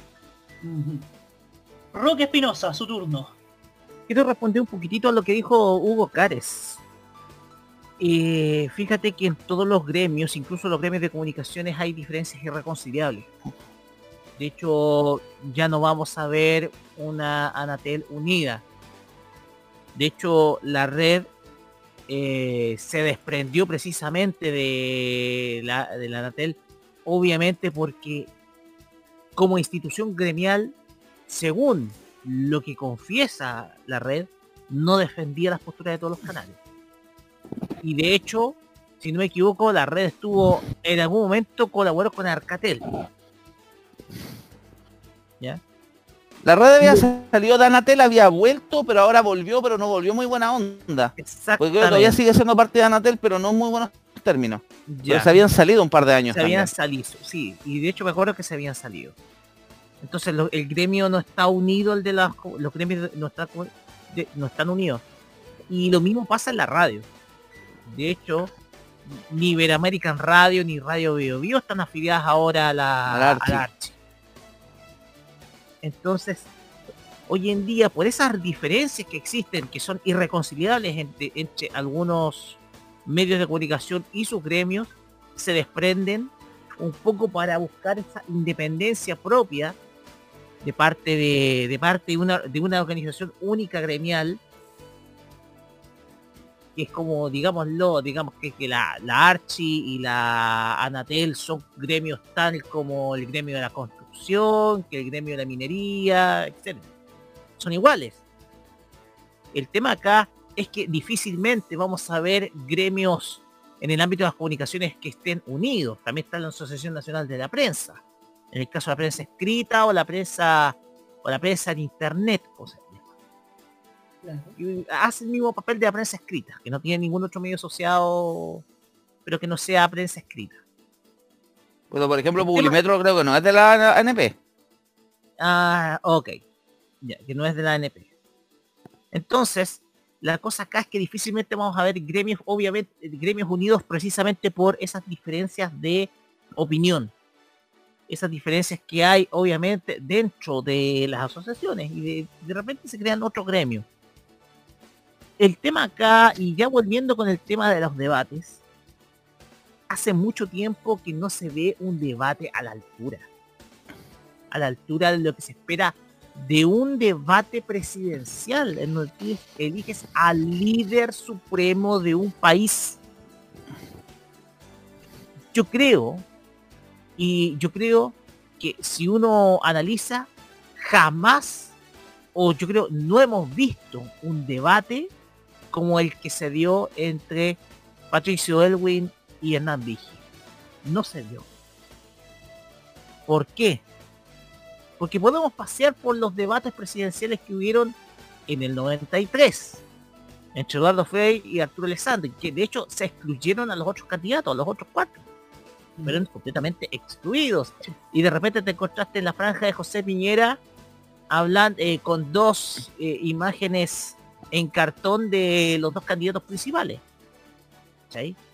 Siendo que José Piñera representaba el pinochetismo más duro de ahí te recuerdas el, el debate presidencial entre Lagos y Lavín, que fue un debate frío, que generó mucha expectativa, pero fue un debate frío. Un debate que fue mucha, pero generó muchísima expectativa ese debate presidencial, pero que terminó siendo un debate frío. Después está ese debate del año 2005, en donde uno de ellos, Joaquín Lavín, terminó exasperado. Terminó, comenzó exasperado y terminó exasperado, hablando cualquier tontera. De hecho, me acordé de, de la primera intervención mostrando una cédula de una persona saltada. De hecho, eso es lo que me acuerdo de ese debate. Yo me acuerdo que Sebastián Piñera le dijo, dijo, todos ustedes saben quién va a pasar a la segunda vuelta. Y la Vina se señas diciendo que iba a ser él. Así es. Entonces el tema acá es que hoy en día extraña encontrar un, buscar un debate a la altura. A la altura de, de que dejamos a una persona que dirija los destinos de un país por cuatro años. Hoy en día se extraña, se ha desvirtuado el sentido del debate. Hoy en día se está buscando figuraciones que sean mucho más simpáticas al- a la vista de la gente. Entonces la cuestión acá es que tú, en el debate, necesitas dar propuestas, ideas. Y aquí yo creo que pegarle el raspacacho a los moderadores y periodistas que de, generalmente no toman en cuenta los problemas que hay en el país. El déficit que existe a nivel de salud, de cobertura de salud, la escasez de camas crítica, sobre todo hoy en día, me- eh, a eh, durante este periodo de pandemia, los déficits que hay a nivel educacional, cómo el problema de la pandemia hizo que la educación no, el problema de educación no tuviera solución. Otras, otros temas más, obviamente podemos colocar el tema del desempleo, porque el desempleo todavía sigue siendo persistente en Chile. Entonces acá, todos esos son problemas que viene el periodismo pueden afrontar, puede preguntar, porque ahí está la propuesta, ahí tú conoces lo que tiene detrás el candidato, qué es lo que ofrece, que puede ser la misma solución de siempre o una solución alternativa. Ajá. Lamentablemente, el sentido del debate se ha perdido. Y con respecto a, a estos casos que sean de ausencia de candidatos, como por ejemplo Lavín eh, y Lavín y Sichel, o en el caso de Jado, que últimamente se ha estado restando de algunos debates, el tema acá es bien simple. Los equipos programáticos de los candidatos son integrados por los mismos tipos de siempre que hemos visto en todo todos los gobiernos. Incluso gente que ha estado en el gobierno como asesor, se va a las candidaturas, renuncia, pone fin a sus contratos, etcétera, y se van al candidato. Entonces, tú vas a tener los mismos asesores de imagen que has visto durante toda la perra vida de un candidato. Y vas a ver posturas que sin duda alguna tú ya sabes, pero de memoria qué es lo que va a decir. Y más allá de eso, no te presentan ninguna propuesta. Entonces, el engranaje está funcionando mal. Hay algo que está funcionando mal. Y no es un solo engranaje. Yo pienso que son varios. Y ni siquiera la cuestión, ni siquiera este motor que es la política en nuestro país, está bien aceitado.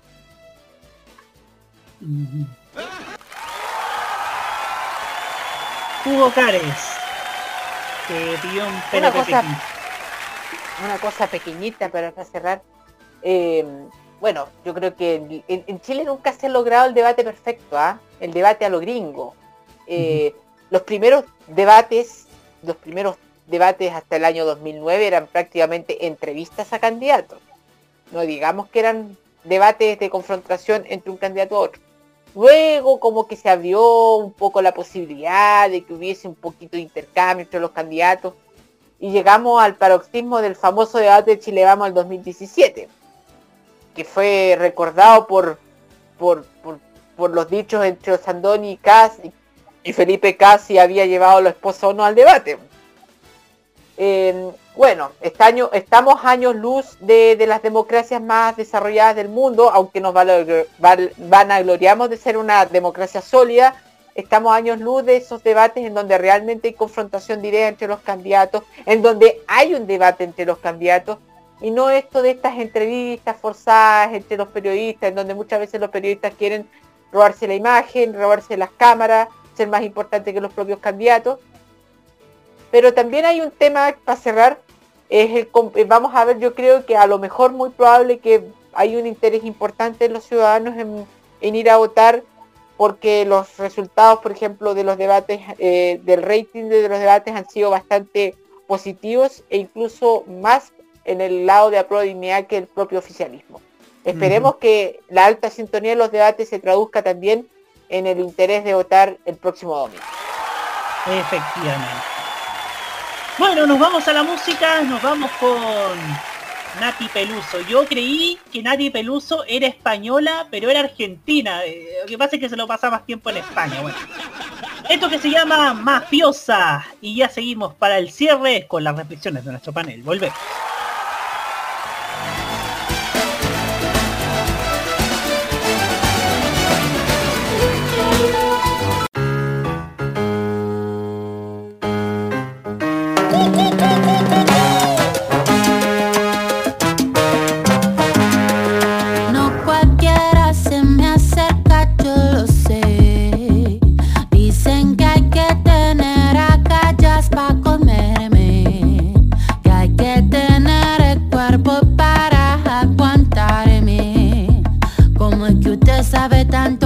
Te le jura que jura.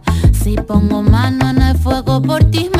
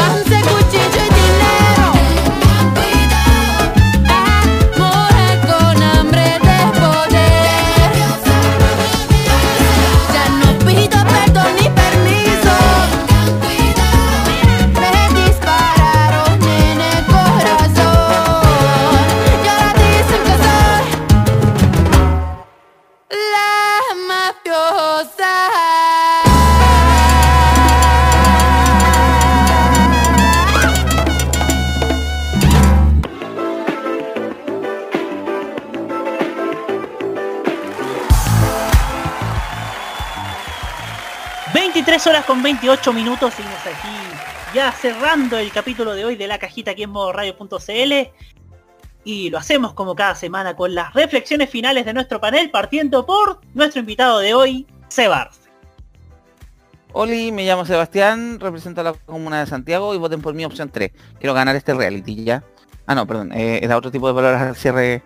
Chicos, eh, a ver, con respecto, gracias por la invitación el día de hoy. Voy a dormir, no sé, entre horas más me tengo que levantar para trabajar, pero me hago el ánimo. Eh, gracias por la invitación, chicos. Creo que ha sido una gran jornada el día de hoy, eh, analizando lo que ha pasado la televisión, los errores del 13, los autogoles de Canal 13. Estamos en un festival de autogoles, autogoles del 13, autogoles de Jado y autogoles de la derecha. Así que deberíamos pasar a llamarnos un deportivo. Sigo hablando puro autogol el día de hoy. Así que eso, eh, palabras al cierre, vayan a participar a las primarias, infórmense, aprovechen que hay metro gratis y tren gratis el día domingo para las elecciones, transporte. Transporte no, pero si usted sube al metro y es un transporte a la micro, igual le va a cobrar cero pesos. Así que no se preocupe. Y eso, infórmense, participen y no se queden con el primer cagüín que les vengan a contar solamente. Y cuídense y mantengan la distancia social. Eso. Muchas gracias, Ah, eh, mi palabra de desahogo me había olvidado, yo en tolerancia cero lo iba a comentar, tolerancia cero lo iba a comentar y me olvidé.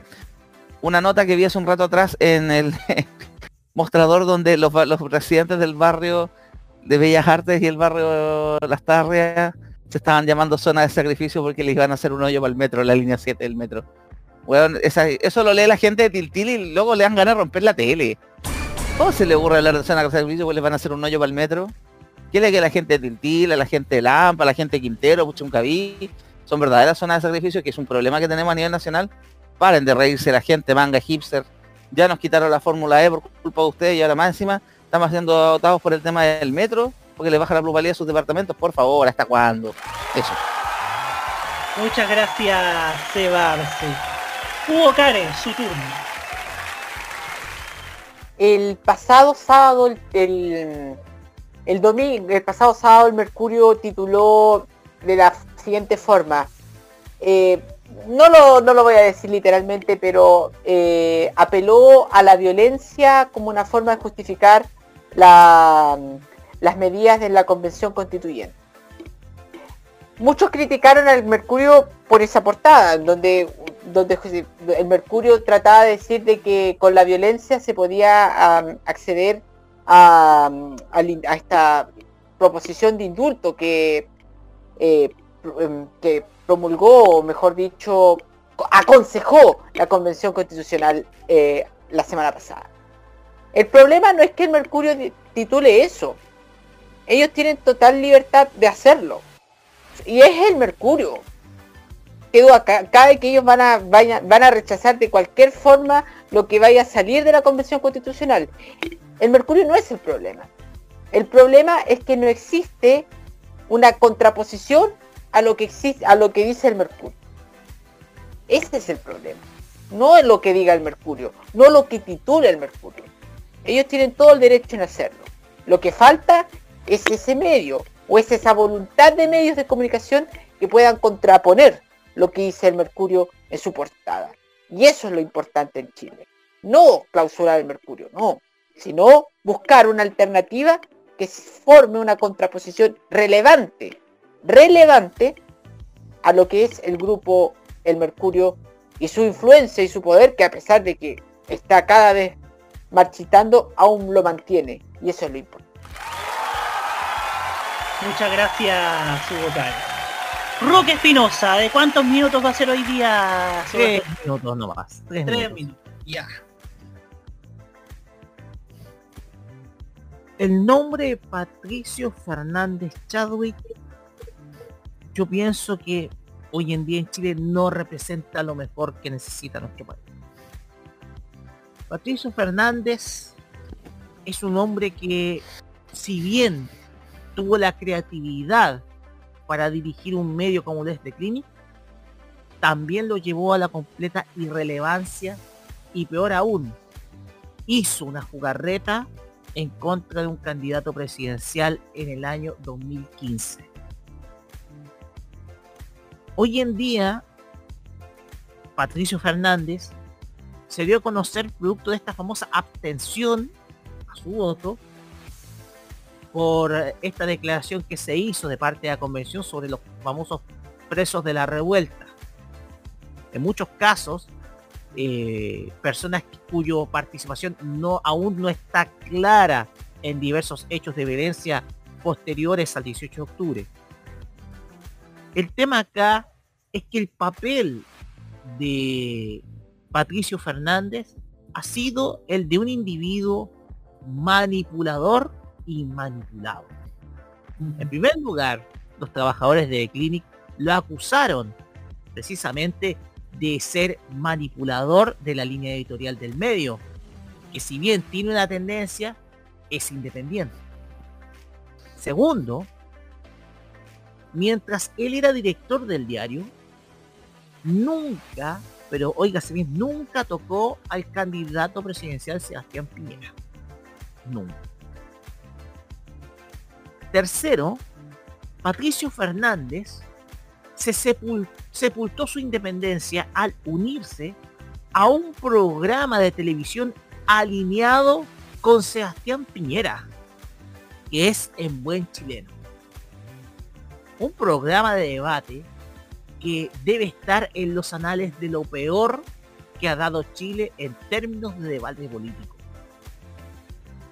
Y además es un insulto al debate político porque se notaba la parcialidad de ese entonces, si Patricio Fernández quiere justificarse de esta abstención, que lo haga con mejores argumentos. Que lo haga, pero también reconociendo que en el pasado jugó chueco a, una, a un grupo de políticos que, que querían competir de la, de la misma forma, desde la misma línea. Pero al fin y al cabo, en el 2017 terminaron haciéndolo en completa desventaja. Con eso termino. Muchas gracias. Roque La verdad, la Oye, verdad. Roberto, Sí. nos olvidamos un detalle con el tema de Jadwe. ¿Qué cosa? Ayer en el debate no- nos olvidamos hablar del tema de las drogas.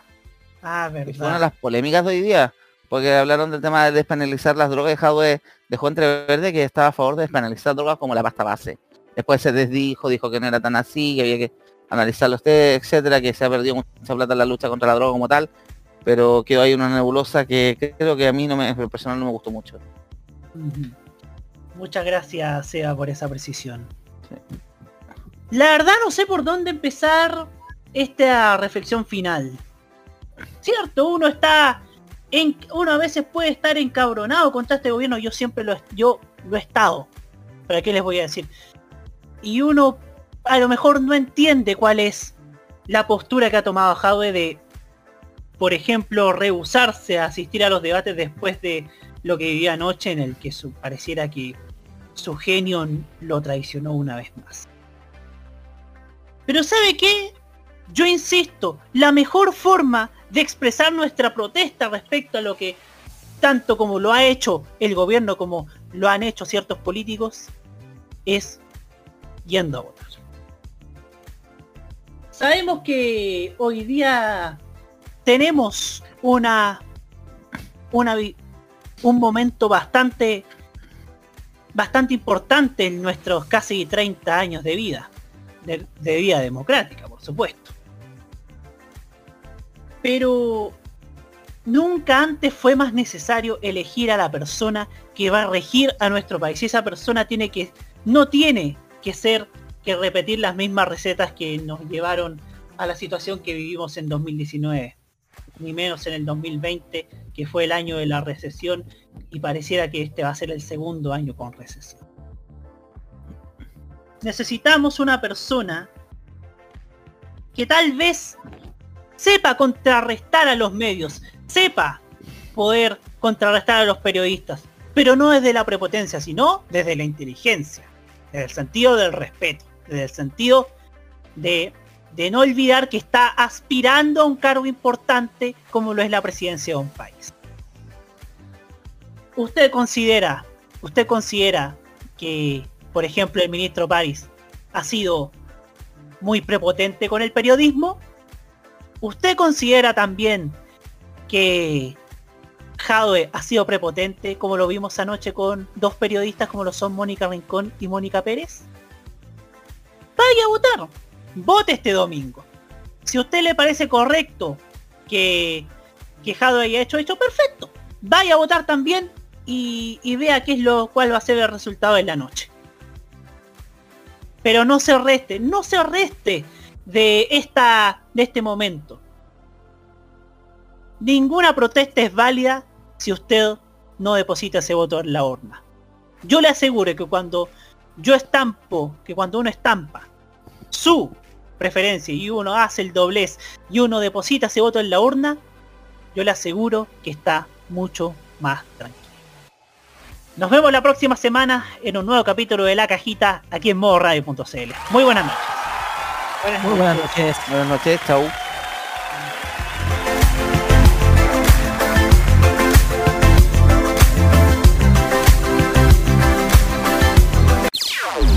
Opiniones emitidas en este programa son de exclusiva responsabilidad de quienes las emiten y no representan necesariamente el pensamiento de modoradio.cl.